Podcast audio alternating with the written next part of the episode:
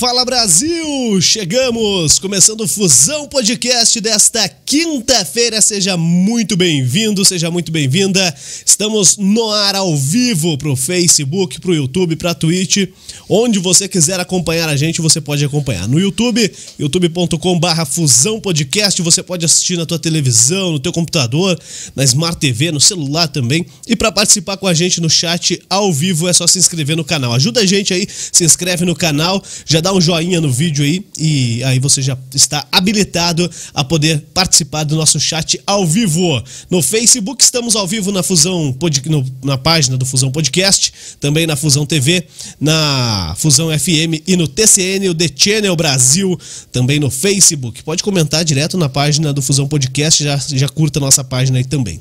Na Twitch, só buscar por Fusão Podcast. Bom, estamos ajustando aqui as câmeras, deixando um pouquinho mais longe, mostrar mais o nosso convidado, nós mesmos. Então, vamos melhorando aos poucos, né? Só a lata que não melhora muito, mas o cabelo aqui, ó, eu vou deixar igual do Val Santos, tá? Eu vou deixar ele bem grandão.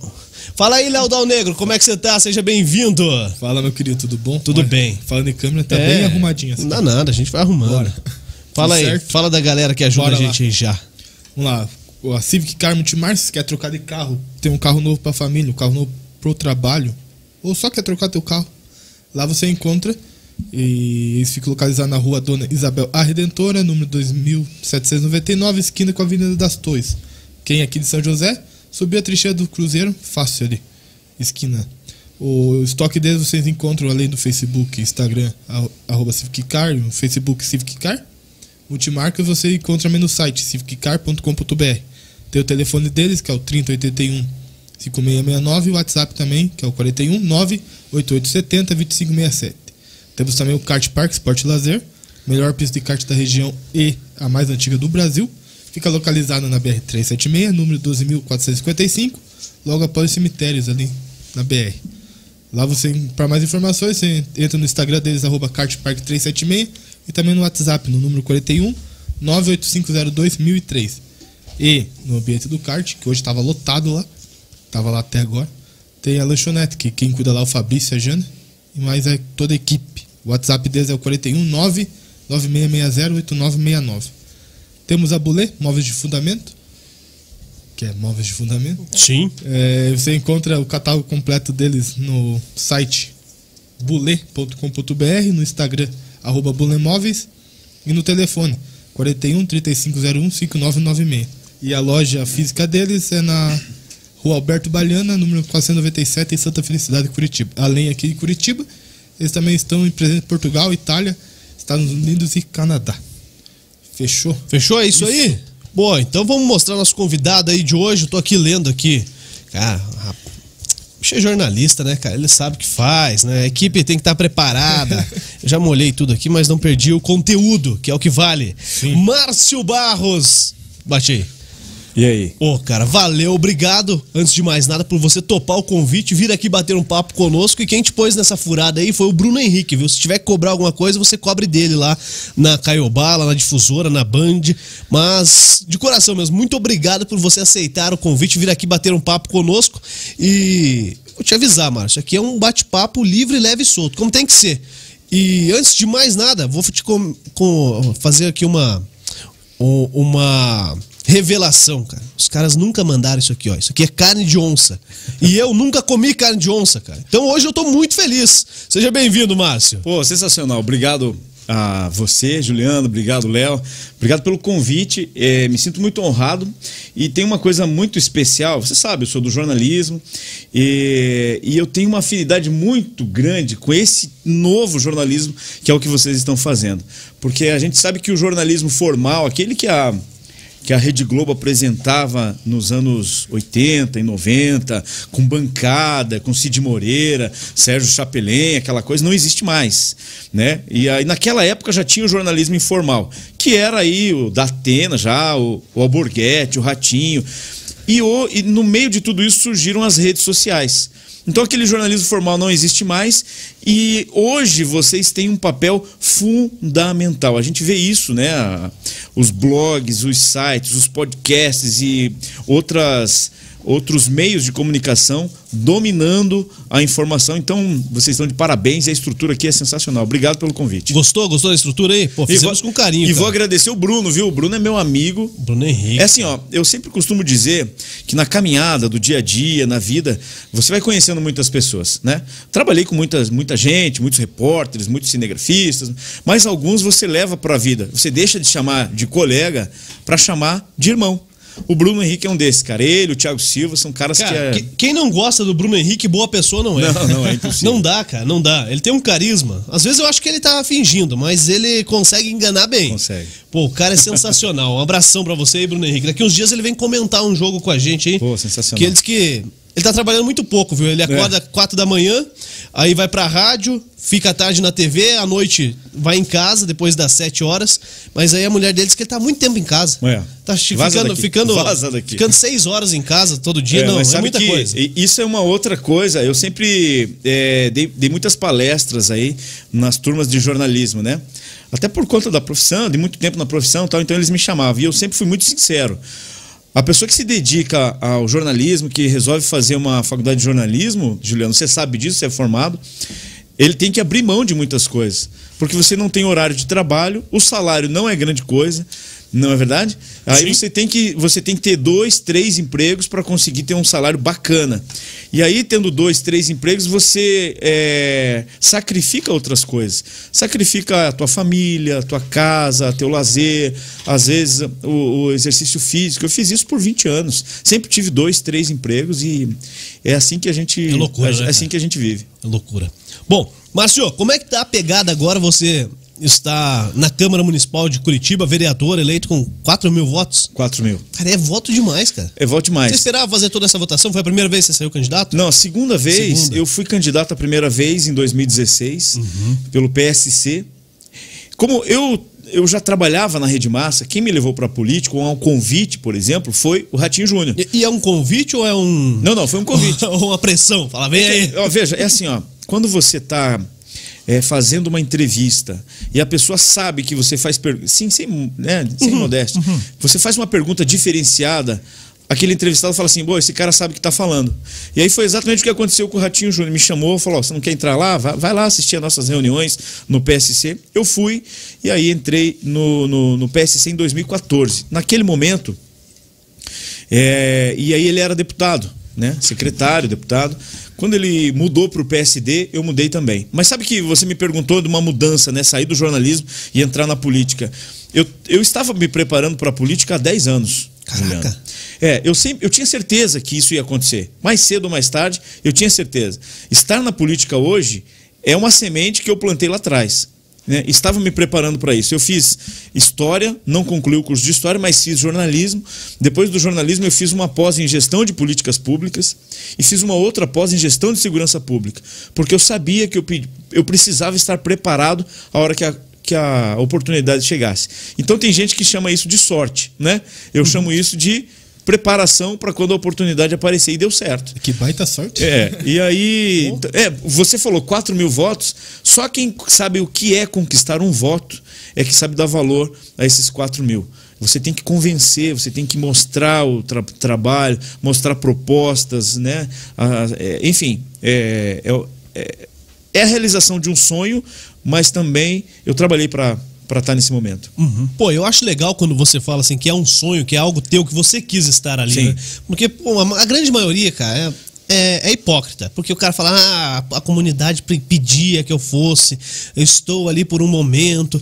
Cara, não, cara, você tem que estar ali com tesão, cara. Você tem que estar ali porque Perfeito. você quer, cara. Pô, você matou a charada. Só que assim, ó, eu acho que quem é o culpado de tudo isso? é o eleitor. É o eleitor, cara. Então eu sempre falo, a gente precisa qualificar o eleitor. Porque senão o cara fala assim: "Ah, eu vou votar no Zezinho do caldo de cana porque ele me dá um chorinho". Uhum. Entendeu? Ah, eu vou votar no fulano porque ele fala meu nome na rádio. Mas não é isso. A gente tem que escolher. Quando você vai comprar café, Juliano, você, você chega lá, você pega o primeiro café sem Não. olhar a marca e joga no carrinho? Não dá, né? Não dá. Você para, você vê a marca, você vê se ele é forte, se ele é fraco, se ele é de acordo com aquilo que você gosta. Você vê o preço. Para comprar café, você para para escolher. Por que que para escolher o cara que vai te representar por dois ou quatro anos ou mais, não se para para pensar quem ele é, o que, que ele já fez, o que, que ele estudou, o que, que ele tem de, de proposta. Então a gente precisa melhorar o nível do eleitor. Quando o eleitor for mais crítico, na verdade, quando o cidadão for mais crítico, e eu vou dar outro exemplo. Tem gente que fala assim: ah, a Rede Globo, não sei o quê, só fala isso. O controle remoto está onde? Na tua mão. Está na sua mão. É você que decide. Não é verdade? Ah, mas ah, outras coisas, sei lá, reclama de outras coisas, mas o eleitor, o cidadão tenha o poder de decisão. Quando a gente entender que o poder da decisão é fundamental para a transformação das coisas que a gente tem, aí a, a sociedade começa a mudar. Sim, sim, com certeza. É, e eu falo aqui repetidamente, vários é, políticos já tiveram aqui, cara, a hora que o eleitor souber a força que ele tem e estiver qualificado, e, e, a hora que a Câmara Municipal, né, vale para São José, vale para Curitiba, a hora que a Assembleia Legislativa, é, os, as pessoas que estão ali dentro entenderem qual que é a real função deles, Pô, cara. cara. vai ser uma transformação vai. muito grande. Né? Porque imagino que você já como vereador para nove, nove, nove meses de mandato, já ouviu muita coisa que você fala, cara, isso não é, não é uhum. papel do vereador. Sim. E é comum, não é? É muito comum. A gente vem, a gente vem num momento de transformação. Eu vou dar o exemplo de Curitiba. Nós somos em 38 vereadores. Nós tivemos uma renovação de 47%. É uma boa renovação. Excelente. Entrou gente que nunca tinha estado na Câmara, né? Uhum. São outros jornalistas, o Denian, por exemplo, o Facnello, tá lá, né? É, são outros, outros jornalistas, ou advogados tal. Deu uma qualificada muito boa. Mas ainda assim a gente precisa fugir daquelas coisas que permeavam e permeiam ainda a política. Tem duas coisas que eu abomino e fujo assim. Não que eu. É, veja, assistencialismo. Pô, é, tem, cara, você vê uma família passando fome. Como que você não vai ajudar? Uhum. Mas beleza.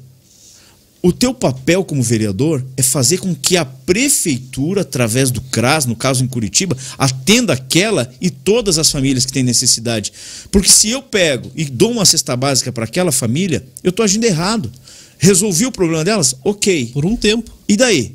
Daqui uma semana eles vão precisar de novo. E a gente vê isso em várias coisas. E tem uma outra coisa que não se toca muito no, no, assunto. Tem muitos políticos que não gostam que toquem no assunto, mas eu tenho tocado o dedo nessa ferida. É o assistencialismo estrutural. Vereador não faz obra. Eu não, tenho, eu não tenho uma máquina de fazer asfalto. Eu não faço lombada. Uma usina de asfalto? Eu não, eu não tapo buraco. Eu não faço boca de lobo. Eu não troco lâmpada. É, porque Entendeu? isso tem que executar, né? A função é um do vereador, exatamente. A função do vereador é ligar, é fazer com que a prefeitura vá lá resolver. Tape todos os é. buracos é. e não o buraco na frente do cara que votou em mim, somente. Ah, mas eu tenho o contato do vereador, vamos resolver este problema, ligo para ele. OK, eu recebo essas demandas. Eu vou te dar um exemplo. Eu criei agora, e sou o único, graças a Deus, que te, a minha equipe é muito boa, sabe? E isso é fundamental. Pô, percebi o pessoal lá responde todo mundo, Até a gente, eles responderam. Imediatamente. Cara. Nós temos algumas regrinhas lá. Uhum. Regrinhas. Porque eu venho da iniciativa privada. Se você chega atrasado na iniciativa privada. Fumo. Meu, é descontado. Lógico. Por que, que lá no poder público, que a gente tem outros benefícios, às vezes mais benefícios, Sim. você pode chegar atrasado? Então lá assim, a gente tem algumas regras. Isso não é nada demais. Não é nada demais. A minha turma lá entende isso com a maior tranquilidade. Nossa, não tem regra. É isso. É, é do dia a dia, é a nossa função. E lá, ele, a gente criou o gabinete online. Ele faz o seguinte: ele intermedia o trabalho da prefeitura. Então, quando, por exemplo, vamos pensar que uma, um cidadão lá tem um problema na frente da sua casa, queimou a lâmpada, queimou a lâmpada da frente da casa dele. Ele tem que ligar no 156, que é o número lá da prefeitura de Curitiba, fazer a solicitação, né? E aí ele vai pegar um protocolo. Quando ele pega esse protocolo, ele entra no meu gabinete online. É, é simples, é só escanear aqui, com, já cai com o celular ali. Com o celular já cai no requerimento. Então, não, eu vou fazer aqui agora, é rapidíssimo, quer ver, ó? Eu vou fazer a leitura, tá aqui, ó. É, é no QR Code. Eu vou fazer a leitura aqui, ó. Olha lá, já leu. Tá ali, só clicar Pronto. aí pro link. Tá aqui, ó. Vamos ver se aparece lá na câmera. Prontinho. Já está no meu ambiente online, ó. Gabinete online. E aqui a pessoa. É simples, a pessoa vai fazendo. A, preenchendo os dados, ó. Pronto. Iluminação. Daí depois ela vai ali embaixo, preenche o, o, o número do protocolo Preencheu o número do protocolo, preen- escolhe o bairro dela. Em Curitiba tem 75 bairros. Preencheu os 75 bairros, ok. E ali para baixo a gente tem os dados pessoais da pessoa: nome, telefone. Quando esse requerimento cai no meu gabinete, é só dar um enter aqui, já cai na tela da minha chefe de gabinete. Eu, em, em Curitiba, são 10 regionais. Eu dividi as regionais, três assessores lá do meu gabinete. Eles atendem as regionais de uma Todas? forma personalizada. Mas às 10? As 10. Um atende quatro regionais, outro atende outras quatro e outro atende duas. Então, por exemplo, caiu alguma coisa aqui na região do Boqueirão. Quem atende o Boqueirão é o Matheus. Quando entrou no- no- no computador da Flavinha, ela já sabe que é o Matheus, ela já encaminha para ele. Aí ele vai pegar assim: opa, tô com um pedido aqui do Juliano, lá do Boqueirão. Imediatamente ele vai ver, pô, iluminação, ele vai ligar para a regional e vai falar assim, lá com o Ricardo, que é o chefe da regional. Ricardo, tudo bem? Aqui é o Matheus, eu sou assessor do Márcio Barros. Nós estamos com uma lâmpada queimada lá na rua tal, no Boqueirão, do Juliano. Consegue ver para mim? Aí ele vai dar um prazo. Olha, eu não consigo ver hoje, tal, mas eu consigo ver amanhã até às 6 horas da tarde. Imediatamente o Matheus já vai ligar para a pessoa e vai falar assim: olha, Juliano, sou assessor do Márcio Barros, peguei teu protocolo, aí esse número tal, já falei com a regional, eles pediram prazo até amanhã às 6. Pronto. Porra, cara. A gente consegue isso fazer com que a coisa aconteça de uma forma prática e, acima de tudo, Juliano, a gente vive numa sociedade extremamente ansiosa. As pessoas querem resposta. As pessoas querem sim ou não. Então a gente consegue falar assim: olha, me dá um prazo até amanhã, que eu já falei com a prefeitura, estou fiscalizando. Se eles não resolverem no prazo que eles me deram, me retorna aqui, me, dá, me manda um zap aqui que eu ligo lá de novo. É isso. Pô, e eu acho deixar claro essa, essa situação de você falar pro morador, ó, eu liguei, mas quem resolve é a prefeitura, né? Perfeito. cara? Porque, cara, você o vê que- aqui, ó, se você falar assim, ó, eu, eu liguei e eu vou resolver pra você isso aí. Não, não, não. Pô, isso aí é uma, né? Leia para mim, Não, tá por aqui, favor. Qual aqui, que é a primeira frase que diz aí no, no nosso folheto? Sabe aquele problema no seu bairro? Agora apontando a câmera do seu celular para o QR Code abaixo ou acessando o nosso site, né, jornalistamarciobarros.com.br, você acessa o nosso formulário e preenche a sua solicitação de forma rápida e fácil. Ok. Lá embaixo do QR Code, o que está escrito? Lembre-se que o trabalho de um vereador é fiscalizar e não realizar obras e serviços. Por isso, pedimos que abra primeiramente sua solicitação junto ao canal 156 da Prefeitura. Isso. É isso. Cara. Ah, Não faço obra. Então, esse assistencialismo estrutural, que é vereador que diz que faz obra, que faz lombada, com- viu? faz E vai viaduto, comendo aí, faz cara. não sei o quê. Obrigado. É, isso, é, isso atrapalha um pouco a política. E a gente tem lá um, um núcleo jurídico muito bacana, o Thomas, que é o meu advogado, ele é um cara que sabe muito do legislativo. Então, quando tem alguma. A gente tem esse atendimento à comunidade personalizado, que é muito legal. Assessores que vão no local, entendem o problema. Só para você ter ideia, antes de falar da questão jurídica, rapidamente, teve uma rua lá no bairro Fazendinha que eu pedi um semáforo. Os moradores estavam pedindo e pediam um semáforo. A prefeitura foi lá, fez o, a análise, provavelmente 3, 4 horas da tarde, não justificou. Falou que não precisava semáforo e respondeu assim. E a gente sabe que precisa. Eu, mais quatro assessores, fomos às seis e meia da manhã naquele semáforo. Ficou naquele cruzamento, ficou um em cada esquina do cruzamento, contando quantos carros passavam. 900 carros em duas horas. 15 carros por minuto. Além disso, é, uma das pessoas da minha equipe foi lá no BPTran e pegou todos os BOs de acidentes de trânsito que tinha naquele cruzamento, naquele horário. Pronto, a gente conseguiu provar por A mais B que se justifica. Entendeu? A prefeitura não fica lá 24 horas. Então a gente tem que. Eu acho que o papel do vereador é esse. É tentar justificar, tentar mostrar e tentar trazer o benefício para a região, né? É, de uma forma fiscalizando a prefeitura para que as coisas aconteçam. Com certeza. Ó, se você tá acompanhando aí, compartilha. Não dá pra gente compartilhar com vocês isso aqui. Tá, isso vou, aqui tá sensacional, hein, meu? eu vou enrolar um pouquinho aqui pra você fazer Eu um queria, pouquinho. eu queria ver que, eu queria ver se você me convidava mais vezes para vir Não, aqui, cara. com certeza, porque daí os caras mandam até carne de onça, cara. Eu Não sei nem como é que come isso aqui, tô esperando você me ensinar, porque eu nunca comi. E compartilha a live e manda pra galera, você que tá no Facebook, compartilhe com os amigos, no YouTube também, copia o link, encaminha pra, pra geral aí, se inscreva no nosso canal, ajuda a gente também, valeu? Bom, Márcio, é, nós jornalistas gostamos de cobrar, né, cara? Como é gostoso cobrar, cara? E quando cobra e dá resultado. Você trabalhou por quantos anos lá na TV, na, na Rede Massa? Bem, foram 10 anos na Tribuna do Paraná. Aham. Trabalhei 10 anos na editoria, editoria policial do jornal. Eu entrei lá no, em 2004.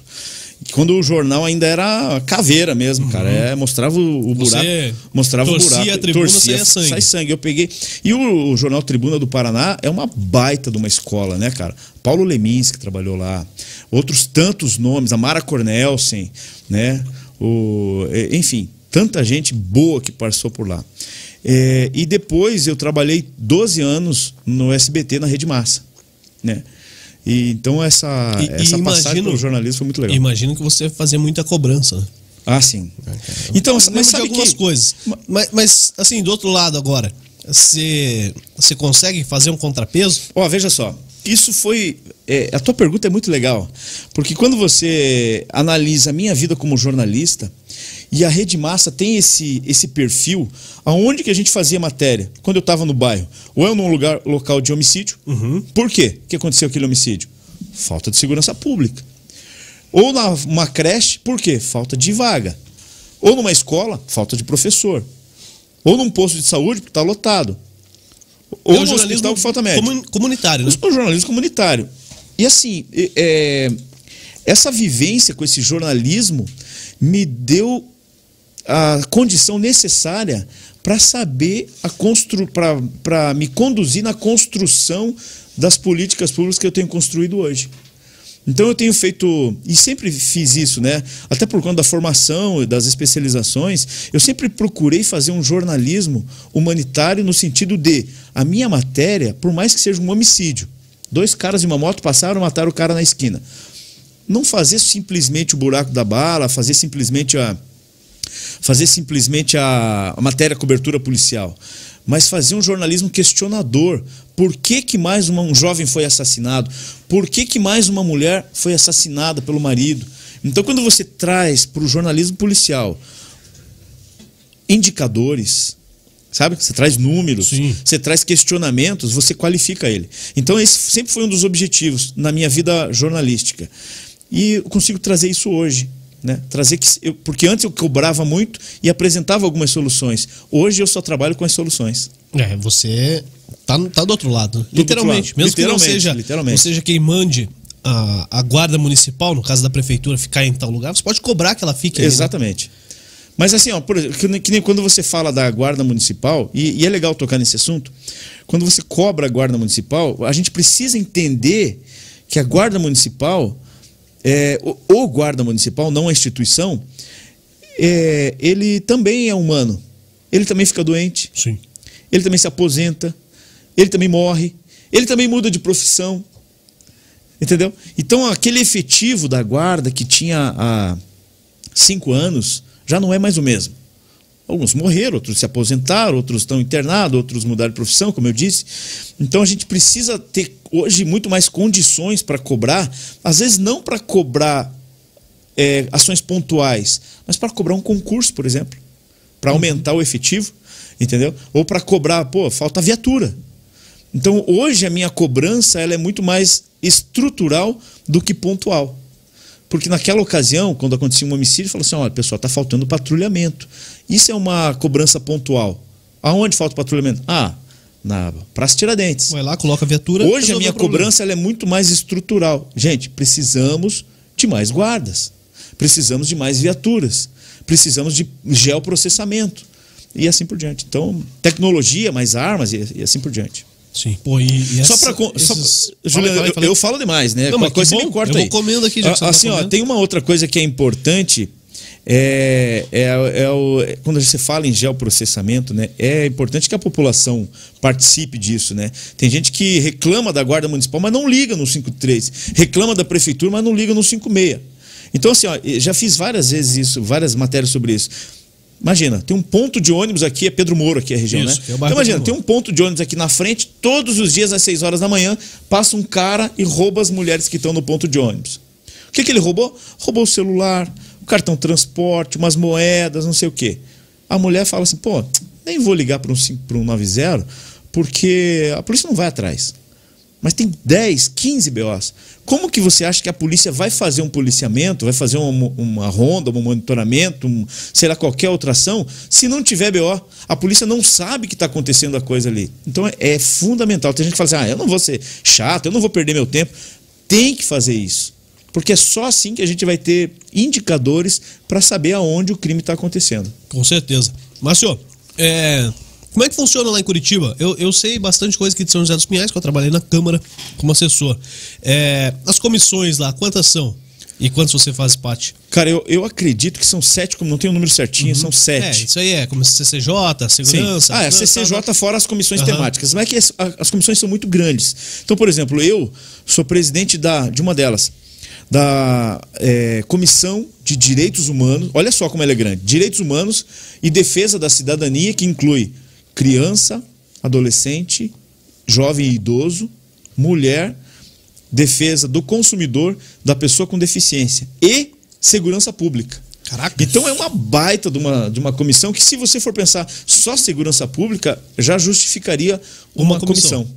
Direitos humanos, outra, outra comissão. Então, assim, é uma comissão bem grande. Mas aí tem a comissão de esporte, lazer, cultura, uhum. enfim.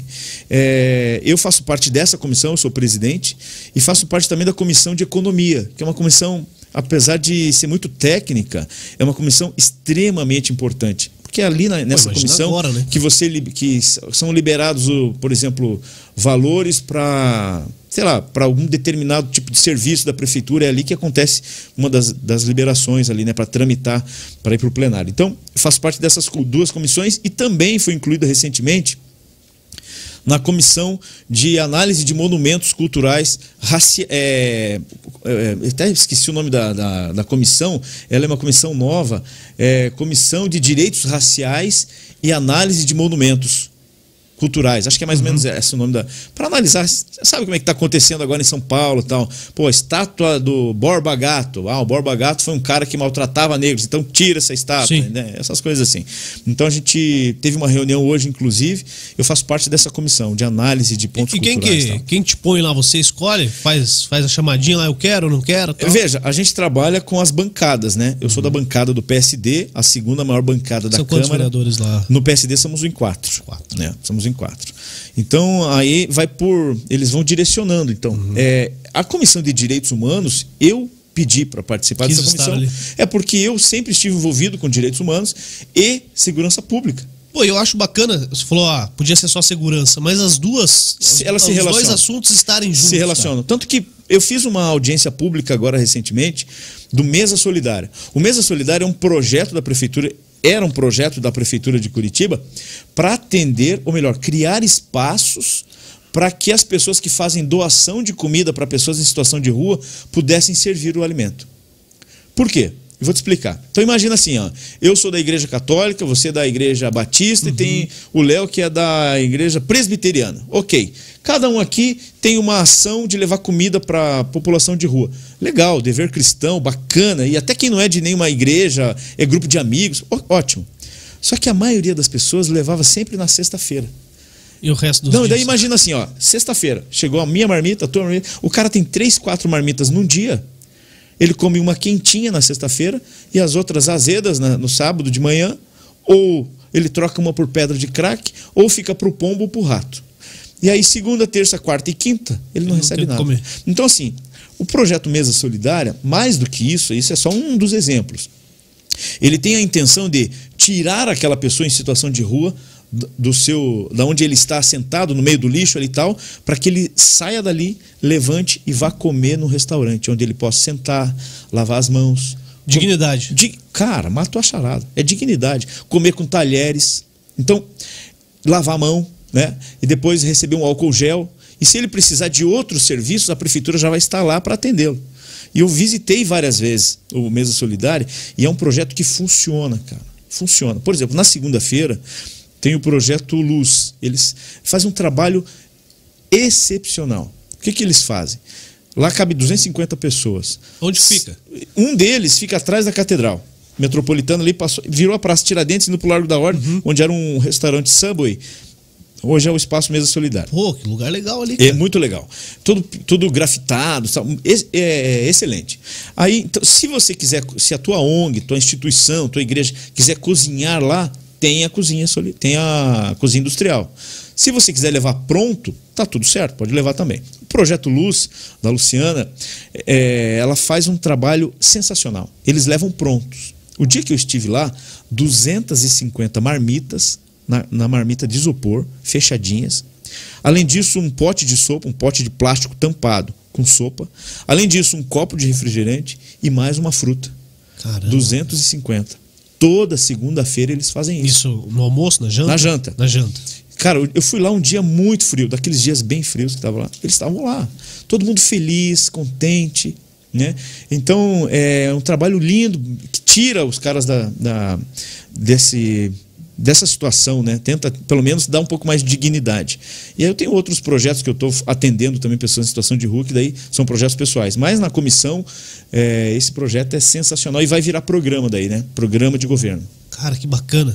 E, e como é interessante essa questão não só de dar a comida, mas, pô, você falou, frisou muito bem, a questão de lavar as mãos, cara, algo tão simples, Pô, né? pra nós é, chega a ser ridículo, E, o- né? e o cara poder ir lá e, e comer após lavar as mãos, poder Cara. estar higienizado, né?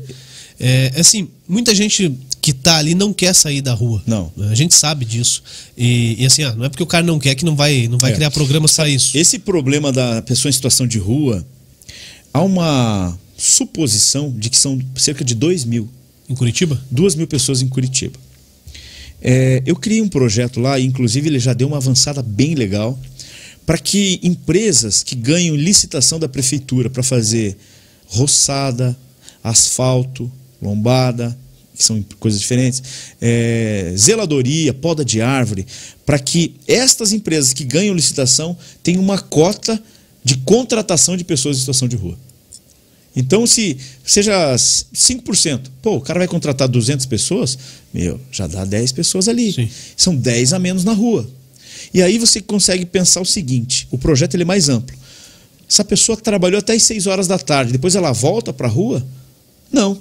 Conversei com o prefeito Rafael Greco, ele falou o seguinte: as pessoas que forem selecionadas e quiserem trabalhar vão receber benefício do hotel social e curso de qualificação no Liceu do Ofício. Porque o tema é, pessoa em situação de rua é muito complexo, Juliano. Naquela turma, nesses dois mil, tem pessoas que estão numa vulnerabilidade social terrível. Tem pessoas que perderam emprego, perderam família, saíram, é, enfim. Mas tem bandido. Lógico. Tem muitos bandidos, tem muito tráfico de drogas, tem muitos dependentes químicos. Então, você precisa, primeiro de tudo, fazer um censo. E segundo, separar o joio do trigo. Você quer trabalhar, velho? Então venha para cá, a gente vai te dar essa oportunidade. Nós vamos te dar a vara para você pescar. Entendeu? Nós vamos te dar uma casa, um hotel social. Você vai ter um período aí para você se estruturar. Põe lá seis meses pro cara. Pô, cara, sensacional. Então, assim, eu fiquei muito feliz quando o prefeito gostou da ideia e sugeriu que outras coisas acontecessem. Então, estamos avançando, viu? Pô, e, Avançando e o bastante. Greco, eu acho que ele tem essa questão, é, é, não é só política, não é? Acho que é uma questão dele, que eu não tive a oportunidade de conversar com o Greco ainda, mas ele transparece isso aí, né? De, É. de, pô, de- o interesse em ajudar mesmo, ou fazer, não, não, não sei Cara, se ajudar é a palavra, mas fazer acontecer a coisa. Eu vou te falar uma coisa que mais me admira no, no- o prefeito Rafael Greca: a inteligência. Ele é um cara muito inteligente. É. E uma pessoa. Ninguém é prefeito de Curitiba há tanto claro. tempo. Não, mas ele, ele é acima da média. Aham. Então, é, ele sabe o que está acontecendo, ele sabe se expressar e ele sabe fazer a leitura do ambiente.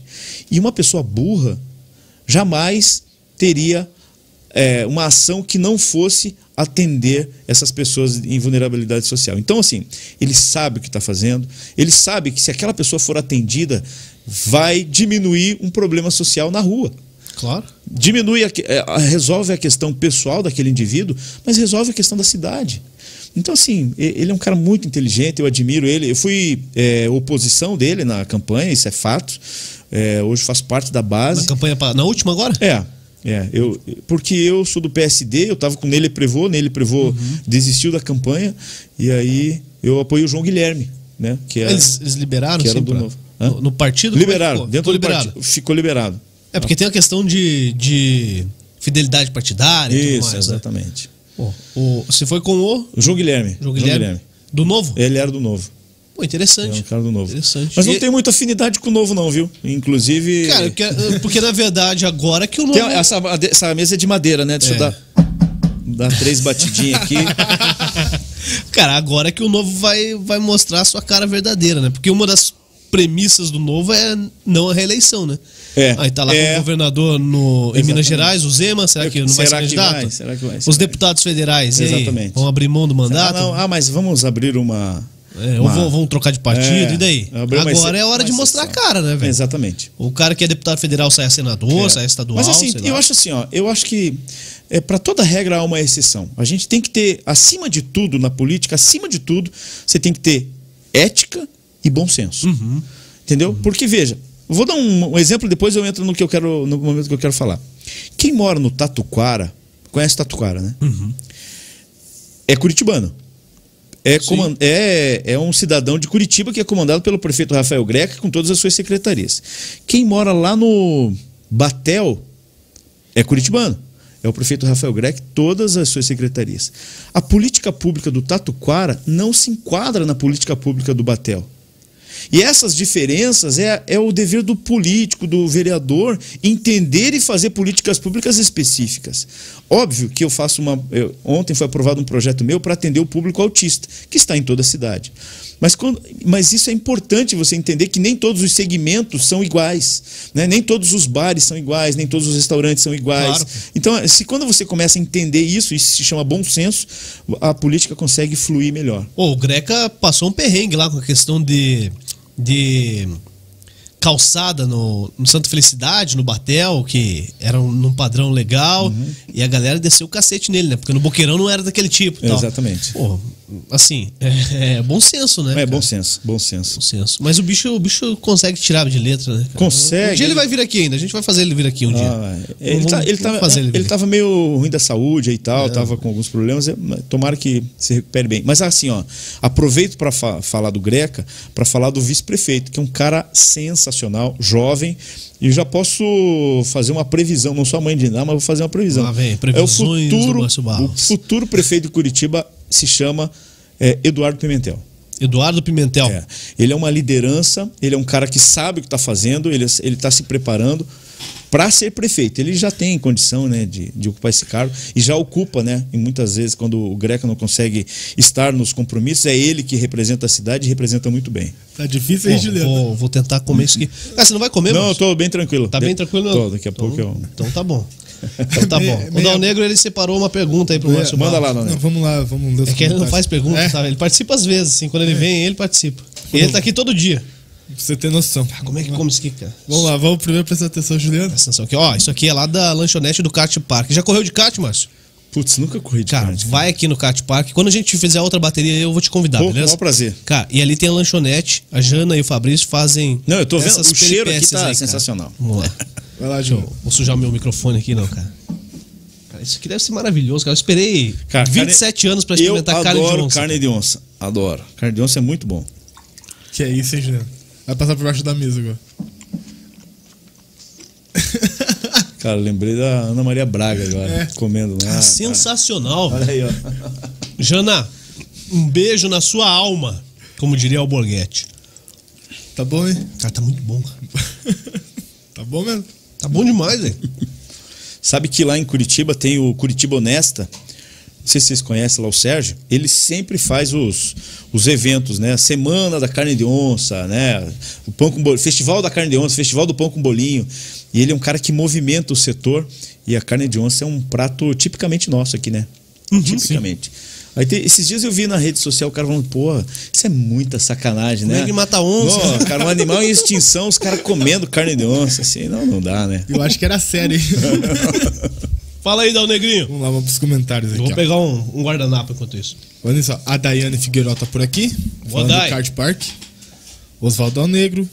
Aqui, a Dineia Alves. Política, política bem feita é muito legal de acompanhar. Novos tempos pede gabinetes inovadores e transparentes. Parabéns, vereador. Obrigado, Diné. Newton Santos Júnior. Conversa top. Já editei algumas reportagens do Márcio. Como que é o nome dele? Newton Santos Júnior. Grande Newton. Vamos ver aqui, ó. Aqui no Facebook tá a Flávia Regi... Flávia Pellegrini, Aham.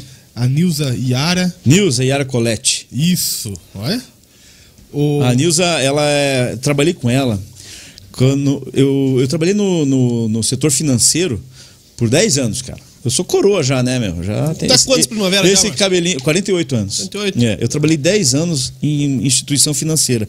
E lá eu conheci a Nilza, uma baita de uma profissional, era gerente comercial. E daí depois eu fui. Eu tô, se eu tô há 22 no jornalismo, você já imagina, né? Ô, Márcio, você fez, você fez a TV lá. Você fazia rádio também né, ultimamente? Eu fiz rádio, Qual, fiz. qual rádio que você fez? Cara, lá? eu trabalhei, eu comecei na rádio, na 91 Rádio Rock. Na Rock, lá É. com o Léo Bestloff. É, lá, Inclusive, ele exatamente. mandou pra gente aqui, falou: "Ô, não posso estar aí hoje, mas o, o Márcio trabalhou com a gente Léo, lá na 91. Um baita de um profissional, cara. Um baita profissional. Deve estar trabalhando. É. Ei, corre, trabalhando né? Esse cara corre também, Lógico, né? não para. Ontem ele fez o, no Rios ali do Instagram, o dia todo dele, cara. Acho que deu uns 10 rios, cara. É. Mas é isso, né? O jornalista tem que trabalhar bastante. A hora que ele conseguiu filmar, né? É. E, e aí, a, eu trabalhei na 91 Rádio Rock e eu fazia o repórter Nextel. Nem existe mais Nextel, né? Aham. Você apertava o botãozinho do lado, fazia Chamou, um barulhinho. falou. É, daí a Nextel, a Nextel patrocinava o programa da Maria Rafar. E aí eu era o repórter dela. Daí eu fazia o barulhinho do Nextel e entrava com informação. Que bacana. É, daí- mas, mas daí eu tive um programa na RB2, que foi a primeira rádio do Paraná, uma das primeiras rádios do Paraná. 1430. 1430. Tive um programa na Rádio Cultura por quase dois anos, é, líder de audiência lá. Foi muito legal. E tive um programa na Rádio Globo. Voltando 670. para casa. Voltando para casa. Horário bom, hein, cara? 6 horas da tarde, das Pô, 6 às horário- 7. O horário era bom. excelente. Eu pegava, inclusive, depois do padre Marcelo Rossi. Então eu pegava uma audiência bem legal. Bem legal. É um nicho Só que legal. rádio AM, né? A rádio AM tá na transformação e tal. A rádio é um, é um outro veículo que vai ter uma transformação muito grande. Tá tendo já, né? Eu, por exemplo, e quer dizer, muita gente nem ouve rádio mais, só ouve Spotify, Deezer e tal. Mas eu, eu costumo ouvir rádio de fora, não sei se vocês têm esse costume. Eu gosto. Lá pelo TuneIn. Aham. Sabe aquele eu, aplicativo? Eu ouço no, exatamente, no Rádios, Rádios Net. A rádio, né? Então eu gosto de ouvir rádio, por exemplo, do Chile, tem uma rádio de rock que eu gosto lá. Inclusive, eu virei tão fã dos caras que o meu programa na Rádio Globo, ele era baseado num formato que eles utilizavam lá. Que da hora. Que era um programa chamado é, Palavras Sacam Palavras, lá, Rádio Futuro, uma rádio rock que tem lá. E aí eles levavam o entrevistado e no meio da entrevista soltavam músicas que o entrevistado curtia no estilo deles lá, claro. Bem legal, eu levei essa pegada pra rádio. E quando eu tive no Chile, eu fui algumas vezes pra lá, fui visitar a rádio. Que da hora. Bem legal. Os caras receptivos. Putz, demais, cara. Só que lá eles têm uma outra pegada, assim. Por exemplo, lá é um prédio de seis andares. Em cada andar tem quatro emissoras. Nossa. Eles, eles fazem. Estranho, eles fazem coworking. é, exatamente. Coworking eles fazem um complexo, por quê? Porque daí utilizam o mesmo canal, daí cada um luta pelo seu, né? Aham. Pela sua concorrência, pelo seu perfil e tal. Mas eles utilizam. Mas interessante super aí, legal, cara. Super, super legal. Você tá perdendo a audiência, tira. É, tira. É, Só disjuntor ali já. Não, porque a audiência, a audiência é significativa. Uhum. Porque, veja, eu, por exemplo, gosto de rock. Eu não ouço rádio que toca pagode, por exemplo. Então, eu não. o- o- as duas rádios, para mim, eu já sei a que eu vou escolher. Sim. Por mais que tenha uma programação excelente, a outra, eu não, eu não vou ouvir nunca. Então, essa, os caras têm essa visão, entendeu? Sim. É, é ô, isso ô. Márcio, tava olhando aqui, ó, 19 projetos apresentados. Sim. Que tipo de projeto que tem aí? Porque 19 projetos é São, bastante tem coisa. coisa, cara. O projeto da Xepa da vacina é meu. É teu? É meu. Já foi sancionado. Já é lei em Curitiba. É aquele que, vacina. que os caras ligam, falando, ó, tá Isso. acabando aqui e tal, você quer vir e tal. Em Curitiba já existe uma organização muito legal pela Secretaria de Saúde. É assim, ó, na Bíblia está escrito honra para quem merece honra. Então, assim, se tiver que criticar, vou criticar na boa, não tem problema nenhum, levo é, é, informação para que de repente seja corrigido alguma coisa. Mas quando você tem que valorizar, tem que valorizar. A Secretaria de Saúde faz um baita de um trabalho bem legal, eles estão bem organizados. Então não tinha sobras. Porque a, a xepa da vacina ela, ela, ela funcionava exatamente na Coronavac.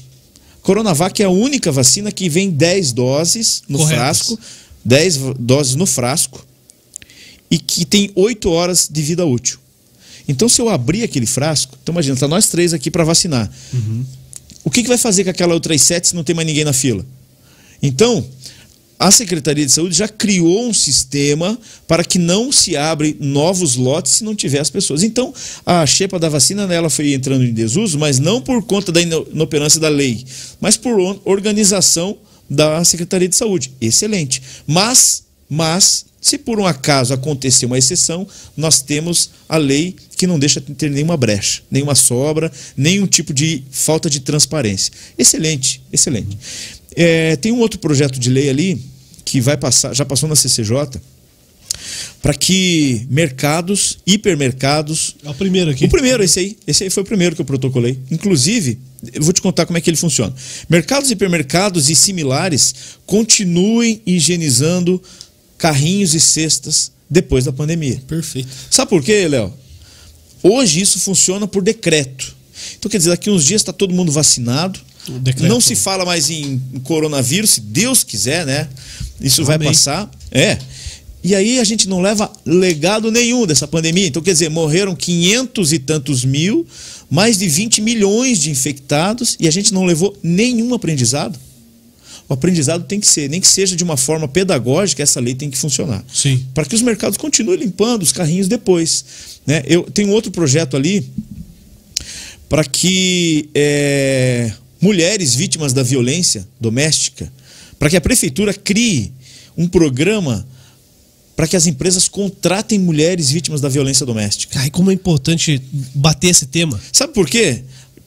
Quem que agride aquela mulher na violência doméstica? É o marido. É o marido. E é ele que banca a é, casa. Na maioria das vezes. É sim. ele que mantém a casa. Se aquela mulher consegue a independência financeira, é um laço a menos que ela vai ter que desatar uhum. para conseguir sair desse ciclo vicioso de violência. Então, é, é a gente está tentando criar possibilidades, né? criar ambientes para que as coisas sabe, aconteçam. Sabe que, enquanto eu estive aqui na Câmara Municipal em São José, com, com a vereadora Fátima de Paula, inclusive a Fátima vem aqui, é a atual vice-presidente da Câmara, daqui uns dias ela está aqui. É a única mulher vereadora em São José.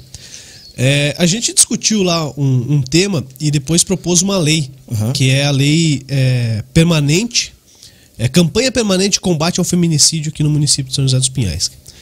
E, e como é difícil, cara, buscar dados desse tema. É difícil. É, você, eu, eu particularmente, a, a me deu liberdade para ir atrás e falei com delegada é difícil, da, da, delegacia de da mulher, da mulher do adolescente. Aqui na rua Joinville, né? Agora não é mais, né? Ah, não é mais Agora ali? ali no centro de São José. Ah, no centro. É um prédio bem bacana. Eu vi muitas vezes aqui. Uhum. É, quando, era, doutora, quando era a doutora Selma, Sim. a doutora Tatiana Guzela. Tatiana Guzela. Uhum. Agora, a última vez eu falei com a doutora Vanessa. Doutora Vanessa. E a gente, conseguiu, a gente conseguiu fazer um projeto de lei muito bacana, cara, no papel, né? Precisa tirar ele do papel e na prefeitura tem que fazer sair do papel. Mas são temas que precisam muito de apoio, cara. É, veja, esse tema ele é um, é um tema muito polêmico. Não, não, não sei se é polêmico, mas ele é, como você falou, é difícil você ter dados, porque é um crime silencioso. E ele só sai, ele só se torna público quando a vítima resolve. Criar coragem. Então a gente tem que criar situações para que ela crie coragem e que se sustente, não uhum. só financeiramente, mas se sustente psicologicamente também. Lógico. Porque o agressor, ele bate dentro do quarto, enquanto o filho do casal está dormindo no quarto do lado, velho. Enquanto a mãe nem sabe que ela, a, a filha está sendo agredida. Pô, e a mulher parece com o olho roxo, cara. Ah, caiu. E, ela fala que caiu. Caiu. É, é a primeira coisa Não, que e tem, e tem outra coisa também, Juliano, que eu já vi muitas vezes. O cara agride a mulher, os vizinhos chamam a polícia. Quando a polícia chega lá, fala: O que está acontecendo aí? Não, não, não, não, não, já conversamos, tivemos uma briga de casal, ele é bonzinho tal entendeu? É só quando bebe um, é, o cara bebe todo é, dia. É só quando respira que ele fica é. violento.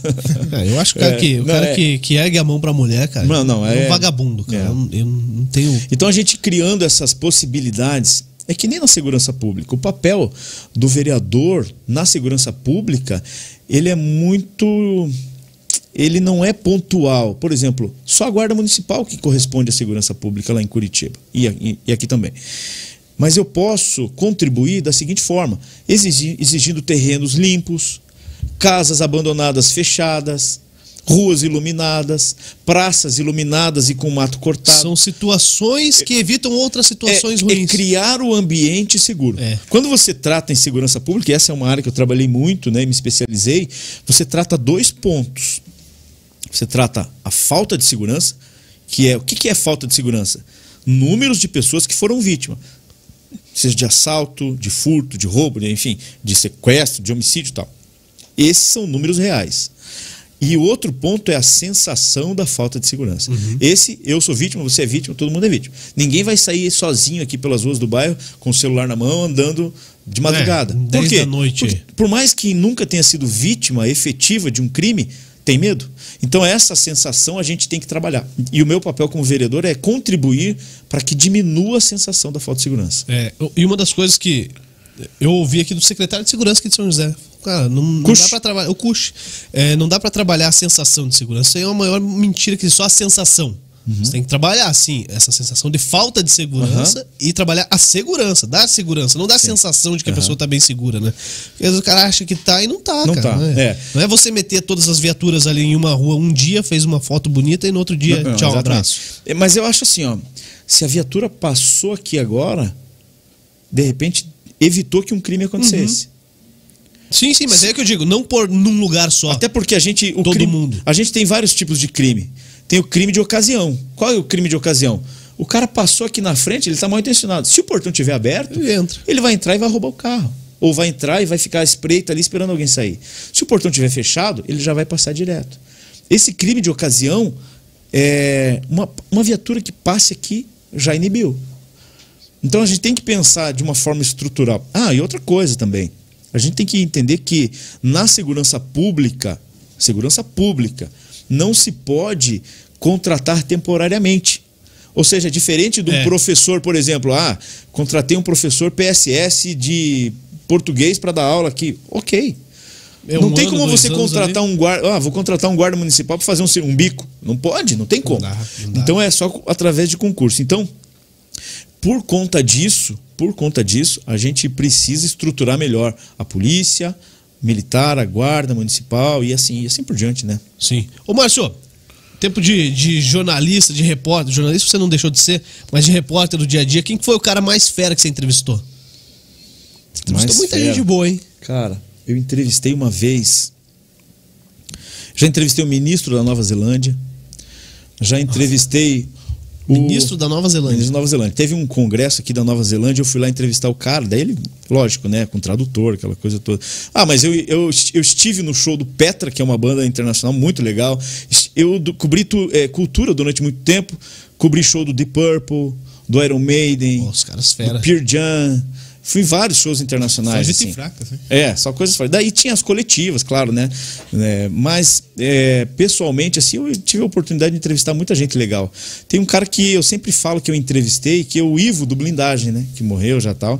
E foi uma entrevista bacana, assim, porque eu gosto da banda e tal. Então, tem coisas legais, viu, cara? É. E teve algum cara que você decepcionou? Tipo, chegou pra entrevista e não foi tipo, legal? Puxa vida, cara. Tem, tem uma cantora, que eu não, nem vou dar o nome Não, pra não ser nome, lógico. Mas uma cantora baiana, né? E aí ela. Eu, eu tava na festa do pêssego lá em, lá em Araucária. Pô, Quem tava lá já vai saber quem é, né? Ah, mas Não falta muita coisa. Ah, também tô. Ah, não vai me processar, Não. acho que não, né? Mas é que ah, tem gente que gosta. Enfim, a Ivete Sangalo, ela tava lá. E no dia do show, cara, eles montaram uma baita de uma estrutura. Não sei se vocês chegaram aí na festa do pêssego, agora Não. não tem mais. Montaram uma baita de uma estrutura e atrás tinha um, cama- um camarote. Onde né? que era? Onde que era? camarote não, o camarim. Ah, em Araucária. Araucária, Araucária. Araucária. Cara, era, era show pra 40 mil pessoas, 50 Coisa mil grande, pessoas. coisa Coisa, grande, assim. A entrada custava 5 reais tal. É pra, pra comunidade. Sim. E começou a garoar. E entre o camarim e a, e a escadinha pro palco, tinha uma- umas pedras britas. Os caras colocaram lá pra. E ela tava com salto, cara. Essa mulher fez um escândalo, começou a xingar todo mundo que ela não queria andar, não queria pegar chuva, não queria. Sabe, foi super desagradável, mal educado, todo mundo babando ovo ali, querendo fazer o melhor por ela. Achei muito desagradável. Não gostei daquilo e aquilo foi horrível. Até porque a mesma situação aconteceu, por exemplo, com Daniel. E o Daniel foi um cara sensacional. Depois do show, queria jogar bola, queria ir pro churrasco, É. queria comer, jogar baralho. Então, assim, o artista ele tem que manter a humildade, né, cara? É, É, cara, porque, é fundamental, É, né? porque o cara começa lá embaixo, luta para ter conseguir o público e quando consegue, fica, né, desse jeito. Ah, e depois ela não queria atender no- a fila de pessoas que queriam tirar foto e tal. Pô, enfim. Essas Que coisas isso? assim. Mas Ô, é, Daniel, muito- Daniel conheci ele aqui em São José dos. Pinhais. Figura, né? Eu não joguei bola com ele porque eu era muito novo ainda, cara. Mas figura. Mas, Mas e é ele feio que figura. dói, cara. Meu Deus do céu, um homem feio, cara. Na TV ele dá uma que- ajeitada, cara. tá não, eu sou feio, mas ele é mais. ele, é, ele é mais, ele é mais judiado, cara. É muito sol lá É. em Brotas. E não o tem sol de Brotas né? é, é, cara. Os caras tiram sarro que Judiadinho. ele parece o, o mentor do He-Man, né, cara? Ele não tem pescoço. Ele... Mas ele é gente boa, É gente muito boa, gente, gente boa. É, Márcio, você tá no PSD, o partido do, do governador. E, e como é que é a questão? Primeiro, você tá dentro da, da Câmara Municipal, que é uma entidade do município, né? Sim. um órgão do município. Como é que é o diálogo com o pessoal do governo do estado, dentro do próprio partido mesmo? Falando assim de, de questão estrutural do partido.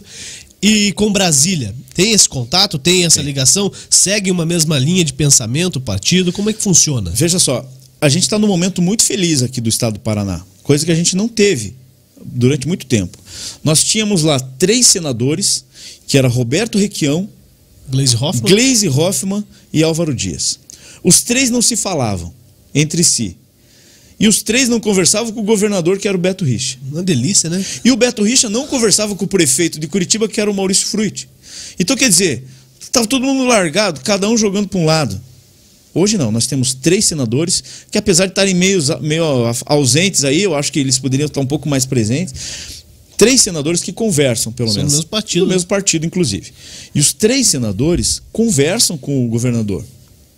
E o governador conversa com o prefeito. De E as Curitiba. coisas acontecem. As coisas acontecem. Ó, preciso disso. Por exemplo, o maior exemplo é na semana passada, eles fecharam um plano hídrico, né, para Curitiba e tal, em parceria com o governo do estado. Cara, essas parcerias são fundamentais.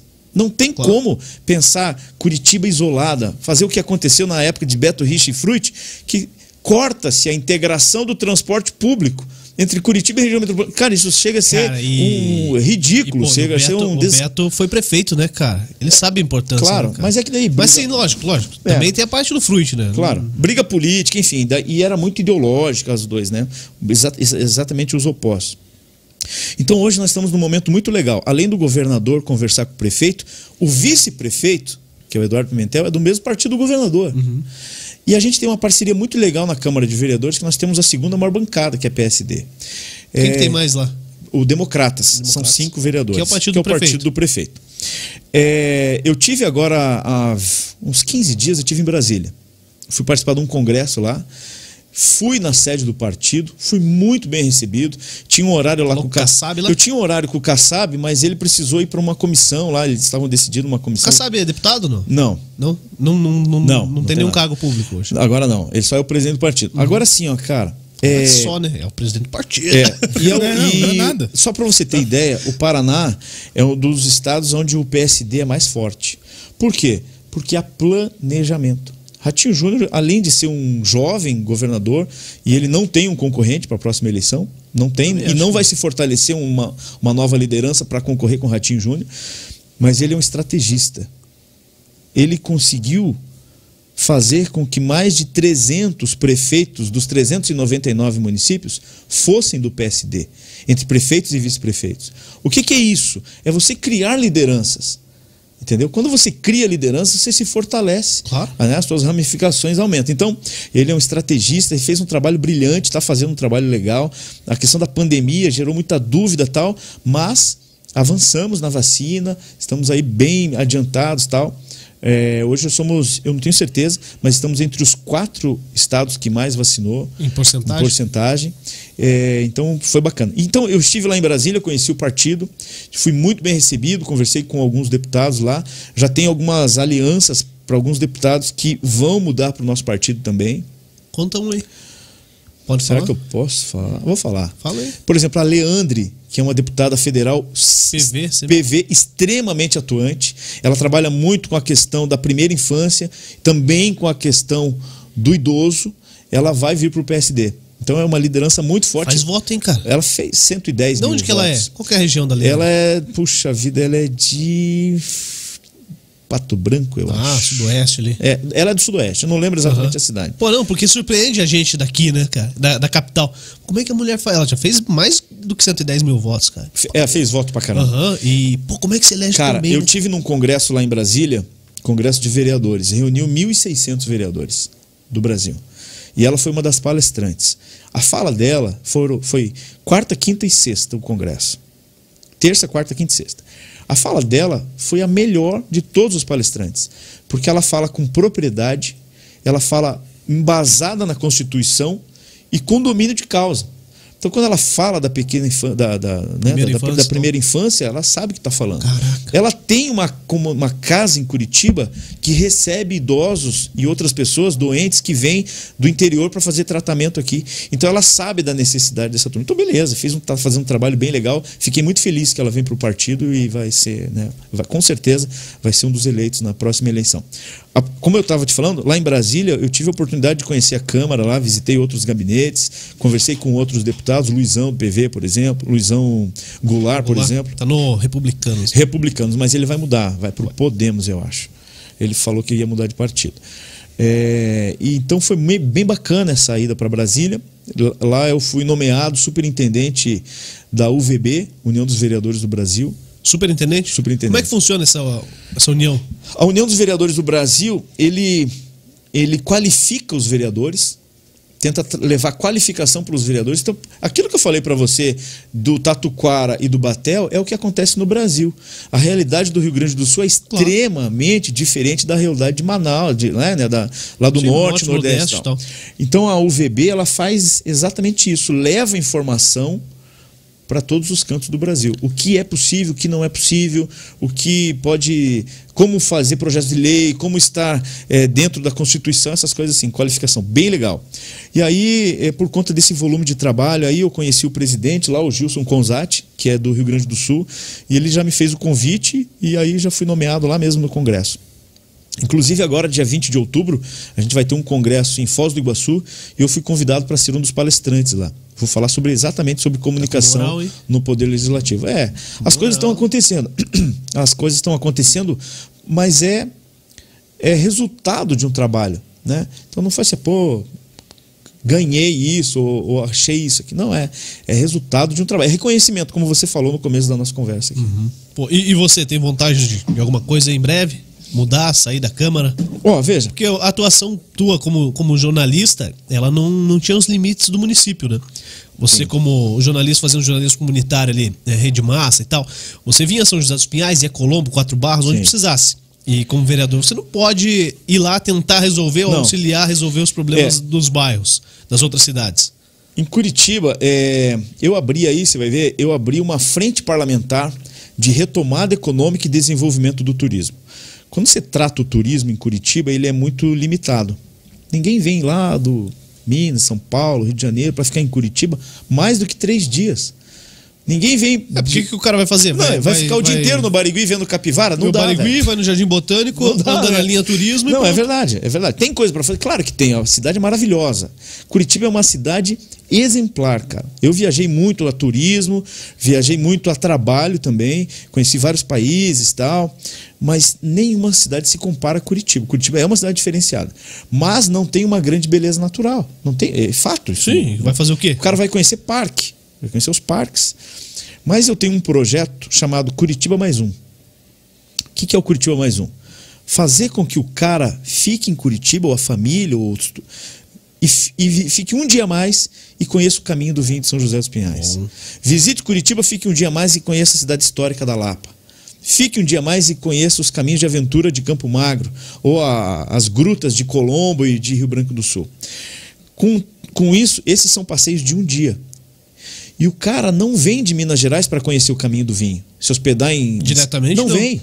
Então, a gente precisa entender que Curitiba é o polo. Nós temos bons hotéis, bons restaurantes, boas redes de transfer. Nós temos o aeroporto de São José dos Pinhais. Nós temos tudo que o, o turista estrutura. precisa. Os caras vêm de carro também, tá aí, E bem a, gente, fácil. e a gente precisa entender que Curitiba precisa da região metropolitana. Mas como que a gente vai fazer isso? A gente vai fazer isso montando um cardápio. Para que o cara que vai comprar um pacote para Curitiba, lá, vou dar o exemplo de Minas Gerais de novo. Ele chega lá e fala assim: o que, que eu tenho para fazer em Curitiba? no operador de turismo. É Lá. operador de turismo. Chegou na CVC lá. Ele falou: Eu quero ir para Curitiba. O que, que tem lá? Aí o cara vai ver: pô, tem o caminho do vinho, tem as rota das colônias, tem a Cachoeira do Cigano, Aham. tem Campo Magro, tem não sei o quê. Aí ele vai falar, pô, eu quero fazer esse, esse, esse, esse. E quando o cara fecha um pacote, não é, ah, vou amanhã. É seis meses antes, cinco meses antes. Então, assim, a gente tem possibilidade de fomentar o turismo a médio e longo prazo. Para que aquele restaurante lá da Dulce, lá no, no- no caminho do vinho, consiga se estruturar. E quando você consegue se estruturar, aquele cara que vendeu o pacote lá, ele ganha comissão. Ele já vendeu o almoço na Dulce, a Dulce já pagou ele. Daí ele tem interesse em vender o negócio. Então, assim, é, isso me dá a propriedade para visitar a região metropolitana. Você falou, né, de pensar alçar voos maiores. Assim, ó, a minha rede social me mostra o seguinte: hoje eu tenho quase 100 mil no Facebook, entre páginas e perfis, e mais uns 15, quase 16 mil no, no Instagram. Mapeando essa rede social me mostra que eu tenho aproximadamente 50% Curitiba e 50% na região metropolitana. Porque o programa Tribuna da Massa, ele é líder de audiência, e era durante todo o tempo que eu trabalhei lá, em Curitiba e região metropolitana. Eu tenho um público muito grande na Lapa.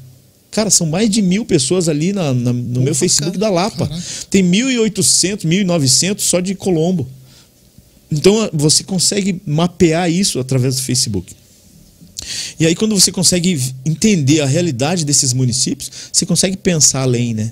E aí fala, poxa, será que eu não, não, não tá na hora de eu dar um voo maior? Mas tudo isso depende do ambiente. Né? Eu, depende do ambiente. Eu estou analisando muito tudo isso ah, e o, o ambiente está se tornando favorável. O PSD é um partido que está me dando suporte. Nós temos uma estrutura política interessante, com governo, vice-prefeito, a, a bancada.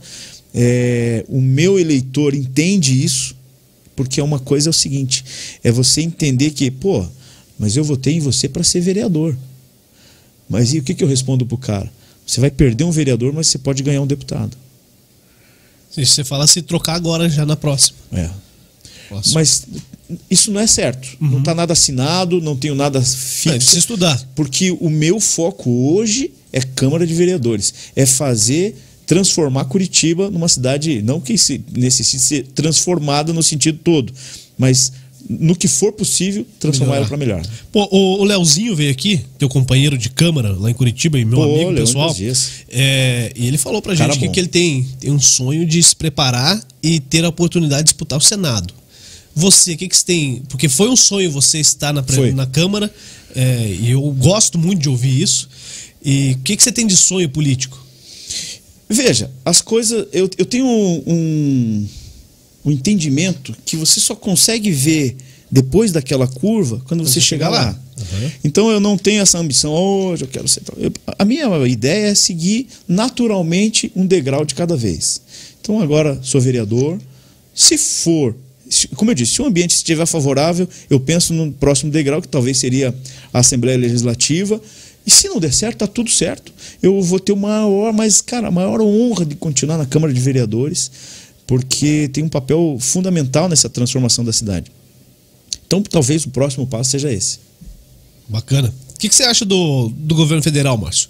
Você, você não é um dos caras que, que vão fugir da pergunta, porque pô, Não, não, você é o cara que fala. o que que, você acha do, do, do presidente, da política que tem atuado eh, a nível nacional? Veja só, eu votei no Bolsonaro. Votei no Bolsonaro. É, eu entendo que ele não é um diplomata. E vou falar aqui, ó. Ele é arrogante, ele é prepotente, ele não é diplomata, ele é mal educado. Mas nada disso me interessa. O que me interessa é que políticas públicas sejam feitas. E quando você. E eu já tive várias vezes lá, se você olhar no meu canal do YouTube, você vai ver uma matéria que eu fiz em Tocantins. Se você quiser, não sei se ele consegue abrir aí. Consegue, puxa Tem uma matéria lá no meu canal do YouTube que eu fiz em Tocantins. Eu queria mostrar aquela estrada para vocês. É uma estrada que divide de um Chega lado. lá, jornalista Márcio Barros mesmo? É, tá lá com o jornalista Márcio Barros. Lá tem uma estrada que divide, de um lado, é, Luiz Fernando Magalhães, na Bahia, do outro lado, hum, não lembro o nome da cidade, mas é Tocantins. Divide o estado. Cara, nem a estrada rural aqui do, do, do Santa Rosa, ali do Ana Rosa, é igual aquela rodovia, cara. Horrível. Horrível. E lá é a maior fronteira de grãos do Brasil, que se chama Matopiba. Maranhão, Tocantins, Piauí e Bahia. Por ali passa a maior frota de grãos. E é uma estrada que não dá para você andar a pé. Tá louco. E essa estrada está sendo transformada. Talvez não saia nenhuma mídia, mas eu sei daquela realidade. Que aqui, se transformar aquilo lá, você pode transformar a vida das pessoas. Então, assim, claro, pô, mas que corrupção e filho, e não sei o quê. Essa, Essa olha, essa estrada. Olha, cara, Abre tem condição aí. Tem tela- condição tela uma coisa dessa, aí. velho? Tem uma. ó, é, o carro, os carros saem. Olha aí, ó. Essa é a rodovia, Cara, cara. é radical, hein? Do lado, do lado esquerdo é Bahia e do lado direito é Tocantins. Essa estrada está sendo é, construída. Quem é esse cara aí? Ah, já vi ele em algum lugar. Ora, como eu tava Você foi lá magro. pela Rede Massa mesmo? Ora, eu nem sei quem é, porque tá tão magrela ali, Você cara. tava pela Rede Massa lá mesmo? Rede Massa, aham. Pô, quem que foi fazer matéria lá? Eu fui fazer uma matéria sobre a maior, a maior fazenda de grãos, plantação de soja do Brasil. 23 mil hectares. Pra você ter ideia, E com uma estrutura dessa pra vocês caminhos. É. Daí a gente passou ali, ó. Veja, a gente tava com. Olha o nosso ônibus passando lá atrás, você viu? Quase que não passou, cara. E essa é a estrada. Aí fizeram a matéria. Daí eu já aproveitei e já falei, mostrar, né? Da dificuldade. Veja, o, o Paraná é um estado abençoado, cara. Imagina todo o estado. Lá do outro lado, vamos pensar. Foz do Iguaçu. Fui, fui lá, Foz do Iguaçu, final do ano. Tá. Vamos pensar aquelas plantações que tem lá em Campo Mourão, depois Toledo, Foz do Iguaçu. Para chegar até o porto é 600 quilômetros. E t- só de asfalto. Sim. Duplicado. Lá aqui da casa, dá mais de 2 mil quilômetros até chegar ao, por- ao porto de, do Maranhão, nesse nível de estrada. Então o cara aqui, aqui se ele faz 600 quilômetros em 10 horas, 2 mil quilômetros ele leva mais de uma semana. Caraca. Porque para e quebra o eixo. E daí você faz com que a, a faz com que a- essa fazenda mingore. Cara, é muito grande. E eu fui fazer exatamente uma matéria para mostrar o volume de trabalho. Quer ver? A gente vai mostrar as máquinas aqui já, ó. O cara da fazenda, o dono da fazenda, ele é um dos maiores produtores. Cada máquina dessa aqui custa 2 milhões. Aham. Olha quantas ele tem. Uma porrada isso aí, cara. Não para de parecer gente. Por isso que quando o cara vem, vem com o carro rebaixado, cara, eu falo que. E esse é o dono da ter- propriedade, velho. minha Ah, não. ter uma, Não, não, ele parece o, o cara. Milionários é Rico lá, o, né? E ele é o dono da propriedade. Você vê E, na rua, Cara, você- super simples. E sabe que eu conversando com ele e tal, ele falou o seguinte: ele tá lá há 30 anos. Ele falou que um alqueire, um alqueire custava um prato de comida. Essa aí eu já vi o Gavião. Aí. Um prato de comida. Então ele falava assim: às vezes eu só jantava. Porque eu comprava um alqueire por dia. Então é, é isso, cara. É a história né? do Brasilzão aí, né? E aí quando eu falo e eu vejo isso aqui, cara, eu vejo que o Brasil é rico. No Brasil, o que você plantar dá. O que a gente não pode é ter corrupção, cara. Corrupção de gente vendendo coisas que o brasileiro não tem. Ou melhor, que tem e não é dono, né? Então, assim, eu, eu tenho, sou muito crítico do governo federal. Eu acho que tem muita coisa que ele errou nessa questão da, da- do negacionismo e entender que realmente a pandemia é uma coisa séria, que a gente perdeu muitas vidas aí e tal. Mas em muita coisa ele está acertando. Então, e como eu disse Pô, mas é começo- você falou, ah, às vezes você não vai ver. Mas aí parte da, É. da estratégia dos caras também, É, né? mas cara? assim, ó, tinha que fazer ver. O, a primeira coisa que a gente tocou no, no nosso assunto aqui era o que é necessário na política. Bom senso. Entendeu? Eu posso falar assim, ó, cara, eu sou de direita. Mas tem algumas coisas do governo PT que eu falo, pô, isso aqui foi legal. Isso se chama humildade para você entender que o teu Claro. não adversário, mas o teu concorrente tem qualidades também. Então, quando você pega só crítica do Bolsonaro, você de certa forma deixa de avaliar as coisas que são positivas que estão acontecendo. né? Então, é isso, cara. Tem mas é que a gente está vivendo um momento de polarização, entendeu? Ou você é vermelho ou você é azul e você não pode ser Pô, meio isso, termo. isso é duro, cara. É horrível eu isso. Não gosto. Cara, horrível. Não gostei na última eleição já. Eu votei no Álvaro Dias, inclusive. E, e não, não me arrependi. Mas, pô, essa polarização é dura demais, né, cara? É muito, muito difícil, né? É. O, a questão do, do Bolsonaro aí, o, o, o Kassab, se não estiver errado, você me corrija já. Chegou a cogitar, se discutir o, impeachment depois do 7 de Sim. setembro. Aham. E aí não, não vingou, né? Não vingou. Não, pô, não, É porque, assim, ó, veja- acho que acho que fogo contra fogo também ia, ia torar o pau demais, né, cara? Exatamente, você tem, tem razão. Torar o pau. Não, e cara. tem coisas assim, ó, que, que o Bolsonaro falou lá no comecinho da pandemia e depois é, foi, voltou, foi, voltou, os caras falaram, putz, ele tava certo. É, Mas tem outras coisas que são desnecessárias. Porra, usa máscara, velho. Não custa, né? Não custa, não, Toma não vacina, encrenca. cara. Toma vacina. Aí ele põe 100 anos de, de sigilo na Pô, caderneta cara, de vacina. Entendeu? Mas é que ele é birrento mesmo, É, ele gosta, é. né? Você acha que vai dar o quê Mas na próxima falar- eleição aí, cara? Vou te falar uma coisa. Lá em Brasília, eu andei bastante lá. Foi eu meu assessor jurídico, Thomas. Nós andamos bastante em Brasília. A gente foi no Congresso, a gente foi. é, andamos dentro da, do- lá da Câmara, a gente foi no shopping, em vários lugares. E por onde você andava, só tinha coisa do Bolsonaro. Cara, você via aquele. Sabe aquele varal que os cara- o vendedor ambulante Uhum. faz, assim, com camiseta? Dia de jogo, tá ligado? Coloca as bandeiras, as camisas de tudo quanto é time. Bastante. Só a camisa do Bolsonaro. Você ia lá no cara vendendo copinho de cachaça. Bolsonaro cara dele, né? 2022. Caraca, velho. Não vi nada. E Brasília sempre teve uma tendência esquerda, né? Já teve vários governadores de esquerda. Uhum. E eu não vi nada, cara. Nada, nada, nada, nada, nada. Mas o que, que você acha que vai dar aí na próxima eleição? Eu acho que. Você acha que o Moro vai ser candidato? Vai. Vai? Vai. Por- hoje por eu vi alguma coisa aí. que Ele, Ele vai pro Podemos mesmo? Acho que o Mark Souza ia entrevistar ele hoje à tarde, eu não, não consegui ver. Eu acho que vai. Podemos? Acho que vai, podemos. Já, o vereador lá de Curitiba, o meu amigo, Denier? não, o Mauro, o Mauro Bobato, ele já está fazendo campanha pro. Pro pro o que, que você acha dessa terceira via? O que, que você. Então eu acho que ele vai pro, pro Podemos. Cara, eu tenho uma tese que se o, o Moro sair candidato, ele tira o Bolsonaro do segundo turno. Não sei se ele vai. É a minha tese, com pouco que eu, eu não entendo, sei, sabe? cara. Eu não sei. Porque eu vejo o seguinte: essa polarização ela fortaleceu os dois polos. Quem Também. votou em Bolsonaro não vai votar na esquerda nunca. Não, mas é que eu digo, o cara que votou no Bolsonaro pode votar no Moro. Não sei.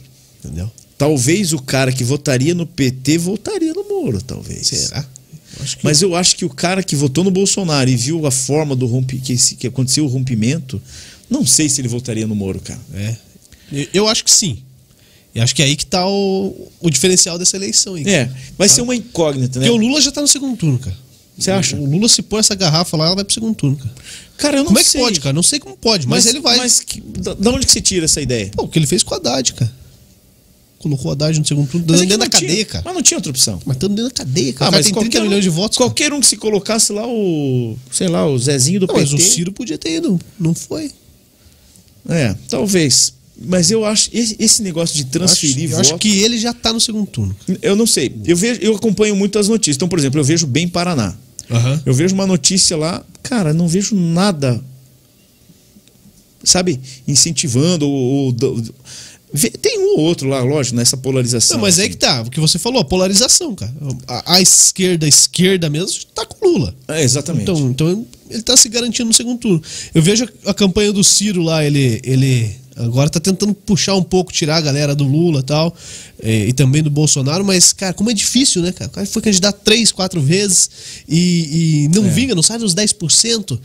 E aí tem a polarização É, e eu muito que- forte, né, cara? Eu acho que talvez tem uma coisa que pode ser determinante nessa campanha, são é, candidatos medianos.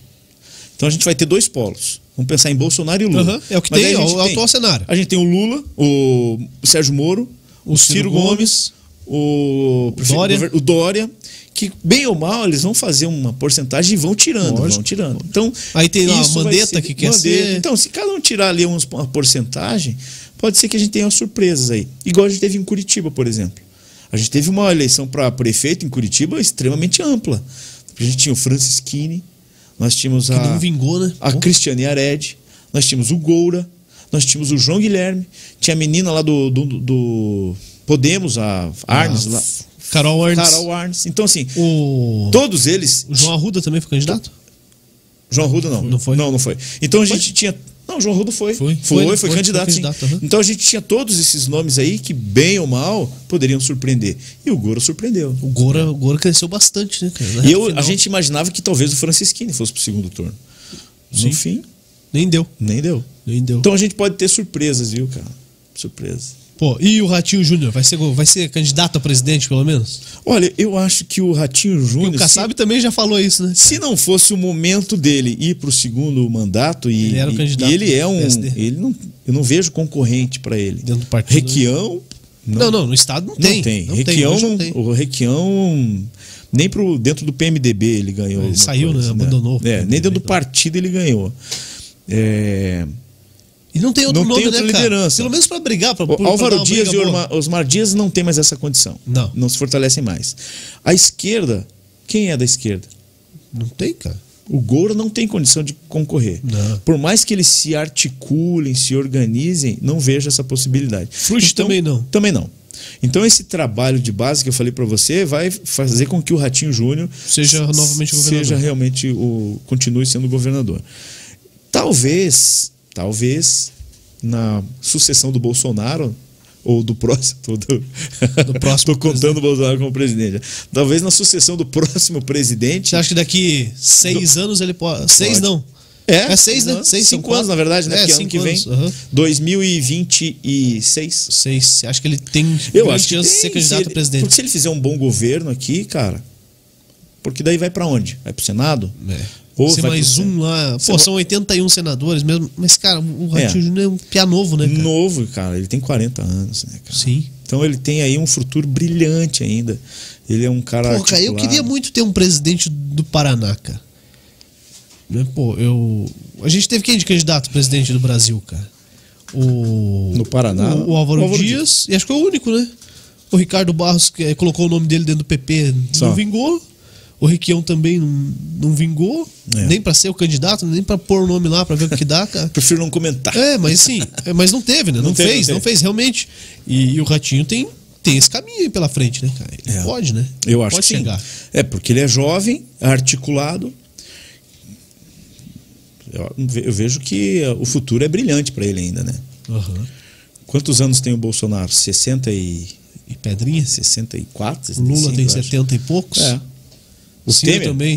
O Temer também, coroa já. É, Então ó, o, o Ratinho tem muita estrada pela frente ainda. tem chão, tem, Tem chão, chão. pela frente. É. E, e pro Senado aí, o Ratinho vai apoiar o. Eu acho que Guto Silva, talvez, né? Guto Mas Silva. e, e o, O o, Guto Álvaro, será que não? Abandona? Eu não sei. Eu acho difícil o Álvaro Ó, sair. O Álvaro. Dias, sai se ele quiser, acho, cara. o Álvaro Dias, ele tem 60 anos de vida pública. 60 anos. 60 anos. Ele foi eleito em Londrina, eu acho. Vereador, né? Aham, super jovem. Depois deputado. E de lá pra cá, velho. Então, é assim, eu, eu acho que já deu, né? É. Já deu. Eu não sei se ele sairia assim, né? Não, até porque, veja, a- a- o mundo mudou.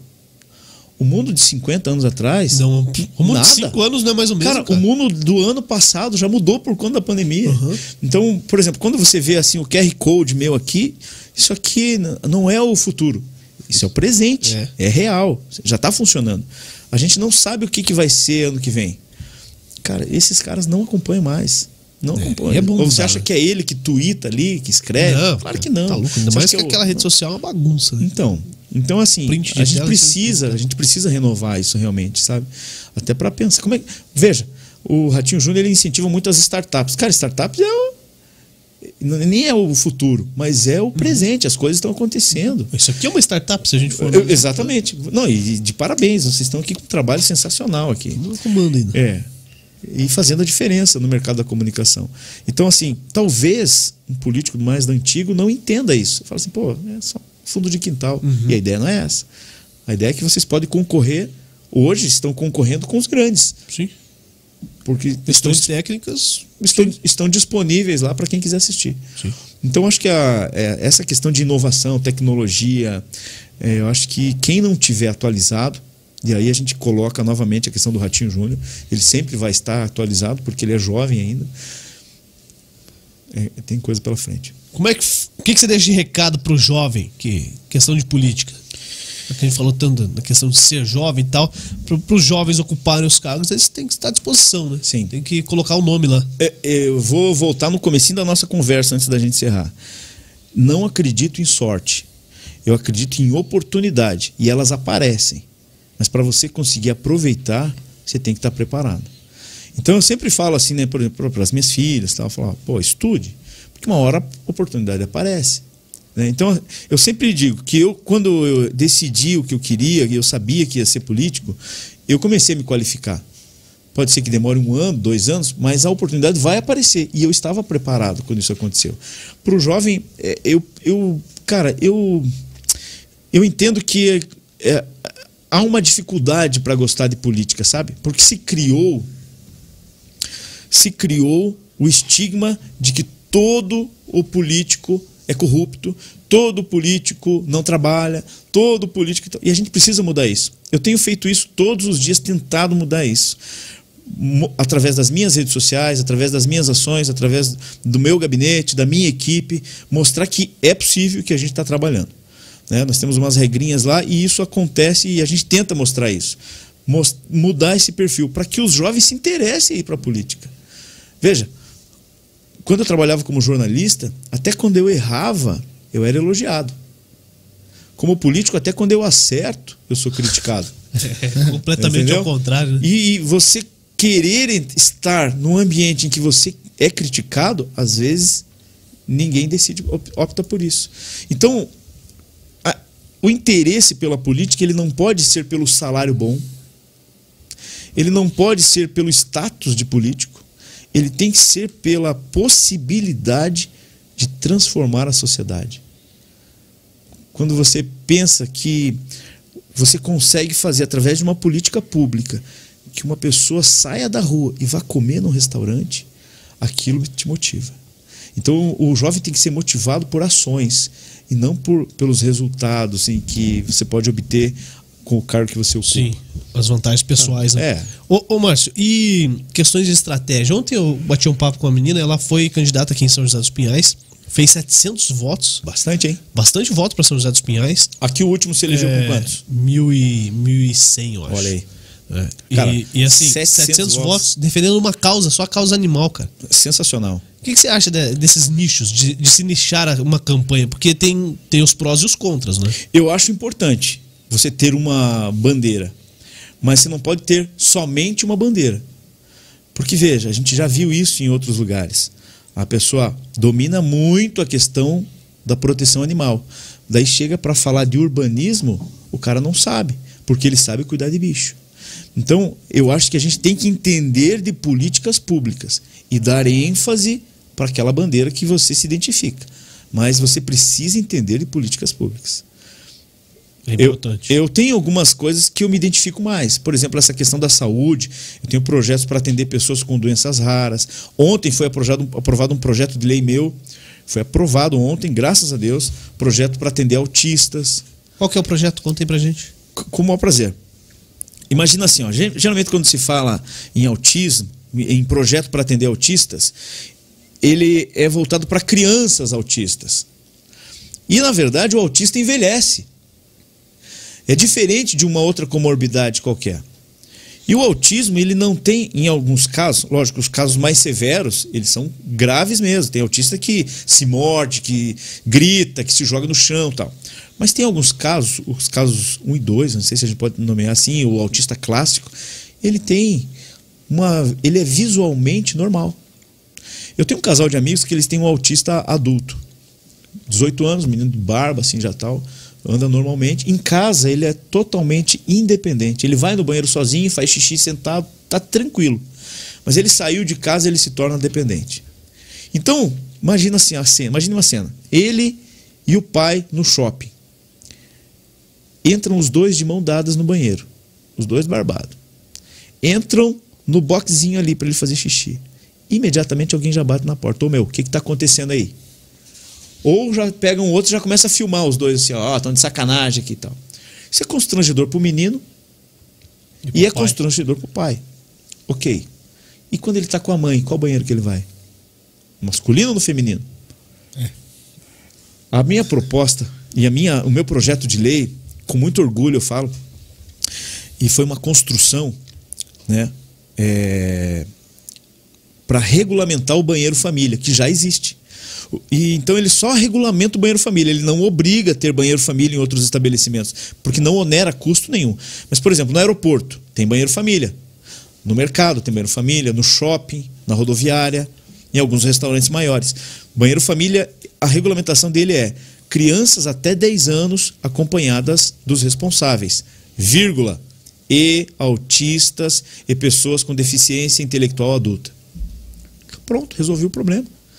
Apresentei esse projeto em Brasília, lá no Congresso, ganhei o prêmio de destaque nacional com esse projeto. 1.600 vereadores, ganhei o projeto lá. Trouxe um troféu para Curitiba. Apresentei para alguns deputados, a deputada Leandro se interessou, se interessou, é capaz de virar lei federal. Cara, e, e aí é de cima para baixo, né? É de cima é para baixo. baixo. Cumpra-se, né? Cumpra-se. E agora, quer dizer, de certa forma é de baixo para cima, né? É, é. Porque ele virou uma lei situação, municipal né? e agora foi para o prefeito sancionar, ele tem 30 dias para fazer isso. Vai virar lei, cara. Projeto meu aqui é muito legal. Daí eu vejo. Ontem eu postei essa informação. Cara, o que eu recebi. Eu, tinha gente que eu nem imaginava que tinha uma relação com o autismo. Mas um monte de gente falou assim: pô, meu filho é autista, meu não sei o que é autista, pô, parabéns, não sei o que, eu vivo isso, não sei o que. Pô, cara, isso é Isso é né, sensacional. É sensacional. bacana. É muito mais do que é, o status de ser vereador. É você saber que a tua ação transformou a qualidade de vida daquela família. É uma coisa a mais para a causa do autismo. Então, pô, é sensacional, Claro, velho. Pô, e, e projetos de outros lugares, Márcio? Você acompanha? Vê o que dá para trazer para Curitiba e É, tal? a gente tem, assim, a nossa equipe ela é muito antenada, né? Como São eu- quantas pessoas lá na equipe? Nós somos em oito. Oito. Oito. Você, você e mais oito. É, eu mais sete. Mais sete, É. tá. Total É. no gabinete. Então, assim, oito. a minha equipe, ela foi montada seis meses antes da campanha. Porque, veja, eu fui o candidato eleito, o vereador eleito, com, maior, com menor número de investimento. Eu gastei 5.700 reais na campanha. Dinheiro de pinga. Pô, pra fazer 4 mil votos. É. Mas por quê? Porque eu tinha um planejamento de redes sociais. Ok. Eu só gastei 5,700 porque o partido me deu 5. É, mas eu tive uma estratégia de rede social, ok.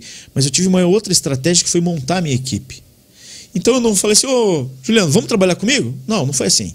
Eu peguei e desenhei, eu vou precisar do quê? Vou precisar de uma chefe de gabinete. Quem pode ser minha chefe de gabinete? Ok, pode ser a Flávia. A Flávia foi minha gerente. Foi quem conversou comigo aqui. Foi ela Foi, que, pô, a, gente que boa, ela. Olha aí, Flávio, tá, tá te Boa, elogiando. pô. É, a então, é, isso é, é normal da nossa turma lá, porque a gente tem prazer em fazer o que está fazendo. A Flávia foi a minha chefe na TV por 12 anos. Era ela que eu queria lá no meu gabinete comandando a minha turma. Porque a forma como ela me liderava era que eu queria que os meus fossem liderados. Correto. O meu advogado trabalhava no legislativo já, na Assembleia Legislativa. Eu sabia da competência dele. Aí eu falei, pô, é esse cara que eu quero. Já coloquei ele na listinha lá. O cara que cria minha arte, você pode ver, ela é toda desenhada, tudo Aham, assinado. Você pode ver todo o meu material bem elaborado. Tenho- Faço um desafio, faço um desafio. Pode analisar qualquer outro. Não tem assim. Não tem com, com toda essa tecnologia, com toda essa pegada aí. É porque eu, eu trouxe para minha equipe um cara que trabalhava numa agência junto comigo. Que eu sabia que ele era competente. E precisa ter. Eu trouxe um, um outro cara lá que ele sempre trabalhou com responsabilidade social. O cara foi dependente químico muitos anos, aí ele se recuperou e ele começou a montar, ajudou muitas casas, comunidades terapêuticas e ele montou o departamento de responsabilidade social de duas grandes indústrias na cidade industrial de Curitiba. É um cara que sabe Da coisa. da coisa, ele entende de atender as pessoas.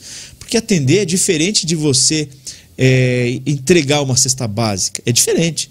O atender é você acolher.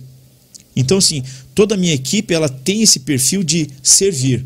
Entendeu? Então, quando você pede alguma coisa, vem cá, vamos sentar aqui, tomar um café, o que, que você está precisando? Entendeu? É isso. Aí eu tenho, por exemplo, outras pessoas que cuidam, a Cris, por exemplo, o Celso e o Tiago, eles cuidam de- dessa, desse atendimento comunitário. E a gente vai no local. Por exemplo, ontem teve uma boca de lobo né, do bueiro que quebrou lá no bairro Fazendinha. O Celso foi lá e já conversou com o cara da regional, já vão resolver. Amanhã já vai ser resolvido esse problema. Então a gente foi no local. Hoje, eu, por acaso, eu passei naquela rua, fui lá e conversei com o morador. O cara estava muito satisfeito. Nada demais. A gente só pediu para a prefeitura fechar ali. Então essa questão de impessoalidade, sabe, de trazer a pessoa, de abraçar, de humanizar, né, e a gente tem dado certo. Assim, acho que a, a escolha da equipe foi muito acertada. Aí a gente tem o Matheus também, que agora ele vai cuidar de uma regional, e tem também o Gustavo, que é o nosso menor aprendiz. Menor aprendiz. É. Quantos anos tem o Gustavo? Gustavo tem 15. 15 anos. É, moleque. Pô, que bacana. É. E, e o jovem tá dentro mesmo, Tá né, dentro. cara? Tá dentro. Põe o cara pra, pra ler projeto, pro cara entender a coisa. cara, isso é muito legal. O cara palpitar mesmo, pô, mesmo que seja errado, que falou, ó, talvez tenha Não, equivocado e, ó, aqui, vamos. Hoje eu tive uma conversa, né? Eu, eu chamei o Matheus para conversar na- na no meu gabinete. Ele é estagiário lá? Ele era, ele é estagiário nível superior. Aham. E aí ele tava com uma ideia, pô, cara, por que, que a gente não faz essa integração? Veja só, o cara, sei lá, ele deu um exemplo assim, o cara sofre um acidente, ele vai pro hospital, às vezes a Secretaria de Saúde nem fica sabendo, não pega o, o, prontuário dele, que ele já teve Covid na semana passada, porque ele entrou por trauma e não por doença. Eu falei, pô, legal, Matheus, vamos pensar aqui, daí começamos a costurar, mas isso aqui é governo do estado, isso aqui é governo municipal, sabe? Mas só o fato de ele achar uma problemática já achei sensacional. Porque daí a gente começa a pensar em possibilidades, e ele já vai entendendo, pô, mas isso não dá, porque não é de competência do vereador. Ai, sabe? Sim. É, pô, sensacional, cara. Pô, que bacana. Bem legal. Acho legal isso aí. Dá o negro. Bora. Tem aí? Tem pergunta aí? Tem, ó, tem bastante gente no Fusão TV. Fusão TV? A Cris- ah, a Cris tá por lá, vai lá então. Elas estão conversando entre elas e comentando sobre a live. Mas Pô, que tá- bacana, né? O pessoal fica Legal. batendo papo. Falaram, falaram do caminho do vinho, falaram do, do Lula, falaram de tudo. Muito bom. A Cris Borba, a Angelina Vidoreto, quem mais aqui? A Silvana Silva. Tem mais gente. A Laurina Vieira. Estão aqui comentando tudo mesmo. pô. Sim. Assuntos aleatórios. Sabe Isso. que eu tive uma É, turma o, que me O vereador lá. fala, elas comentam em cima e daí E as conversas entre elas. Estão fazendo um podcast escrito aqui. Peço pra elas curtirem a página aí. viu? Se inscreverem. 172 comentários só delas. Muito bom, caraca, velho. Caraca, hein? Show de bola. Legal. Show de bola. Aqui, ó, que nem a. Agora eu perdi. Mas a Angelina Vi- Vidoreto falou que além da equipe da equipe que o vereador falou, tem também elas que estão por fora que É verdade. fazem o suporte. Como é que é o, Cara, o assim, pessoal ó. de fora? Que, pô, tem, tem muita gente que não, não tem cargo, não é assessor. Não, tem E mesmo assim dá uma gente, assessoria, né, cara? Tem muita gente. Porque, é, graças a Deus, eu sempre tive muitas pessoas que me acompanhavam o meu trabalho. Foi o que a Gang tá por aqui. É, é. E aí, assim, ó, quando eu tava na rádio, eu fazia live todos os dias. Eu transmitia o programa. Aham. O que a gente faz aqui, rádio, fazem eu, eu fazia lá. live. Isso, cara, bem antes de Aham. pandemia, eu já fazia live todo dia. E a gente criou um grupo que participava todo dia. Então, nesse grupo Amigos do Márcio Baza, ela deve ter uns 150 pessoas. E isso me dá um suporte tão legal. Por exemplo, a Angelina, ela não faz parte da minha equipe efetiva do gabinete. Mas, cara, é, eu abri uma live, ela já compartilha. É eu trazer um projeto, ela já manda para frente. É gente que está interessada no projeto, que está interessada no desenvolvimento, entendeu? E ela segue outras pessoas lá da Rede Massa também. Então, quer dizer, o carinho das, que as pessoas tinham pelos apresentadores, e tem pelos apresentadores, o Passaia, por exemplo, o Gilberto, o Lucas, o João, ele eu consegui fazer com que ele permanecesse. Então esse grupo ele é muito legal. Lá tem compra e venda de produtos. Às vezes tem uma lá que precisa de ajuda, a gente já faz uma vaquinha, já manda um pix, venda de rifa, acontece tudo lá, cara. É uma loucura. Que da hora. Que da hora. Mas é a base, né? É, uma que ter, base tem muito ter, legal. cara. Só pra você ter ideia, quando eu faço live, por exemplo, ele- elas já sabem. Então eu abro uma live, eu já começo com 30 compartilhamentos, 40 Porra. compartilhamentos. Isso dá um, me dá um resultado. Talvez elas nem saibam a força que a elas, importância, que elas têm. importância Talvez elas não saibam. Às vezes eu deixo. Não escrevo tanto no grupo, né, cara? Vida corrida. Mas é, eles têm um papel fundamental nesse resultado. Que da hora. Ô, Márcio, indica alguém pra gente trazer aqui pra bater um papo com a gente. E assim, é no, no ao vivo aqui, cara. Cara, Quem tem- que você acha que, que toparia vir aí bater um papo com a gente? Cara, eu tenho tanta gente no meu, na minha lista de contatos que são Imagina que, que tem, tem gente uma lista interessante, de cara. fontes boa. Tem. Ah, lá da TV tem vários, né? O Lucas é um cara sensacional, um cara legal, humildão. Lucas, Lucas Rocha. assumiu agora o primeiro impacto, né? Assumiu o primeiro impacto, ele estava em São Paulo, recebeu uma proposta para ir para São Paulo, mas com a saída do Passaia, o Gilberto subiu para o Tribuna e o Lucas assumiu o primeiro impacto. Óbvio que ele assumiu um programa, ele ia vou deixar de ser repórter lá para ser apresentador aqui, né? É uma outra, uma outra coisa. Sensacional. O Lucas é um cara legal. Será que ele tem- pode vir aí? Ah, eu acho pode, que né, sim. pessoal da, da Rede Massa? É, o Mauro só- Miller veio esses dias, pô. Ah, então, o Mauro Miller, ele É, ia sugerir, veio aqui, veio que é um cara esses dias, legal. aham. Cara, tem um cara que é meu amigo, que é marido da Kelly Pedrita, que é o Tcheco. Pô, estamos tentando o. Tcheco faz um tempão, Cara, cara. Você Tcheco- pede pra ele vir aqui? É, agora ele tá em Cascavel. Não, mas a hora né? que ele estiver aqui em Curitiba É, aqui depois. Eu, eu- eu troco uma ideia com ele. Troca ideia com ele? Então fechou, cara. Isso aí. Tem, tem o Tcheco, que é um cara muito legal.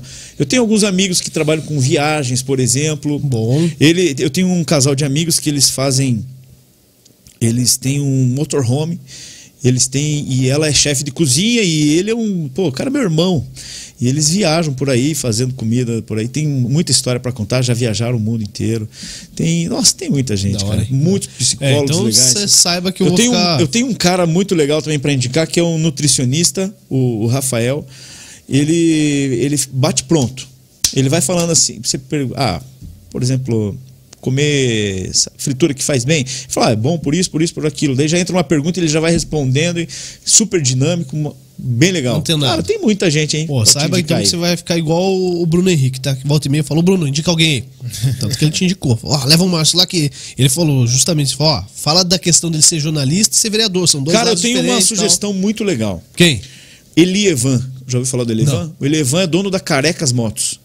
Parceirão meu, uma das lojas mais antigas de moto de Curitiba. E ele é dono do centro de treinamento Leandro Silva, que tem aqui em São José dos Pinhais. E ele está inaugurando amanhã, amanhã não, hoje é quinta, né? Hoje é quinta. Sábado, um centro de tiro aqui em São José dos Opa, Pinhais. Que legal, hein?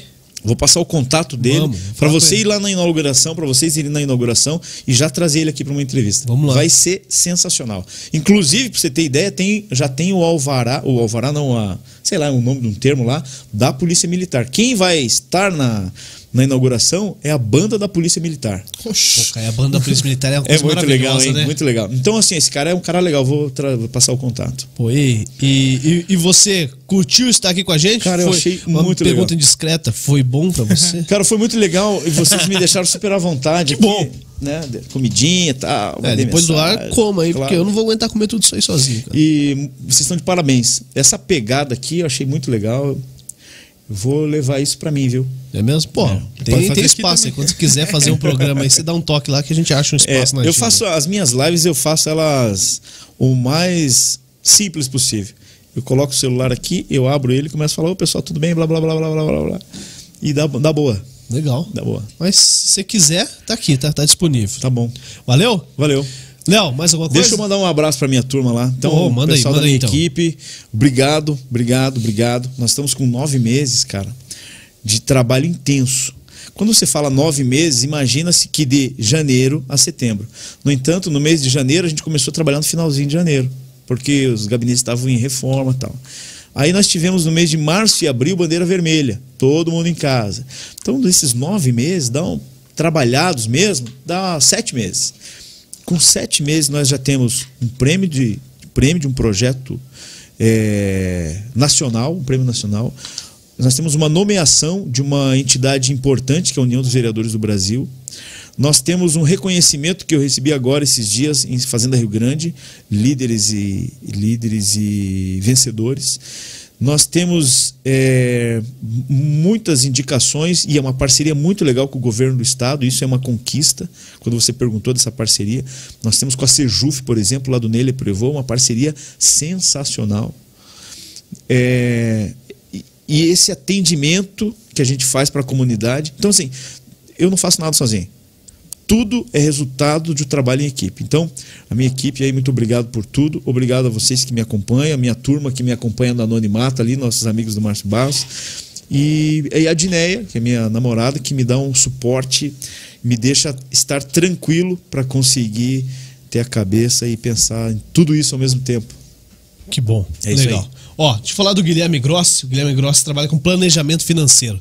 Imagino que, se você ainda não tem, fale com ele depois, viu, Márcio? Porque ó, ele trabalha com uma das maiores ferramentas do mundo, que chama MetLife. E é um parceirão nosso aqui. Se você que está acompanhando a gente quer saber mais, quer entender o que é MetLife, o que é um planejamento financeiro, é uma proteção para você e para os seus, fale com o Guilherme Grossi, tá?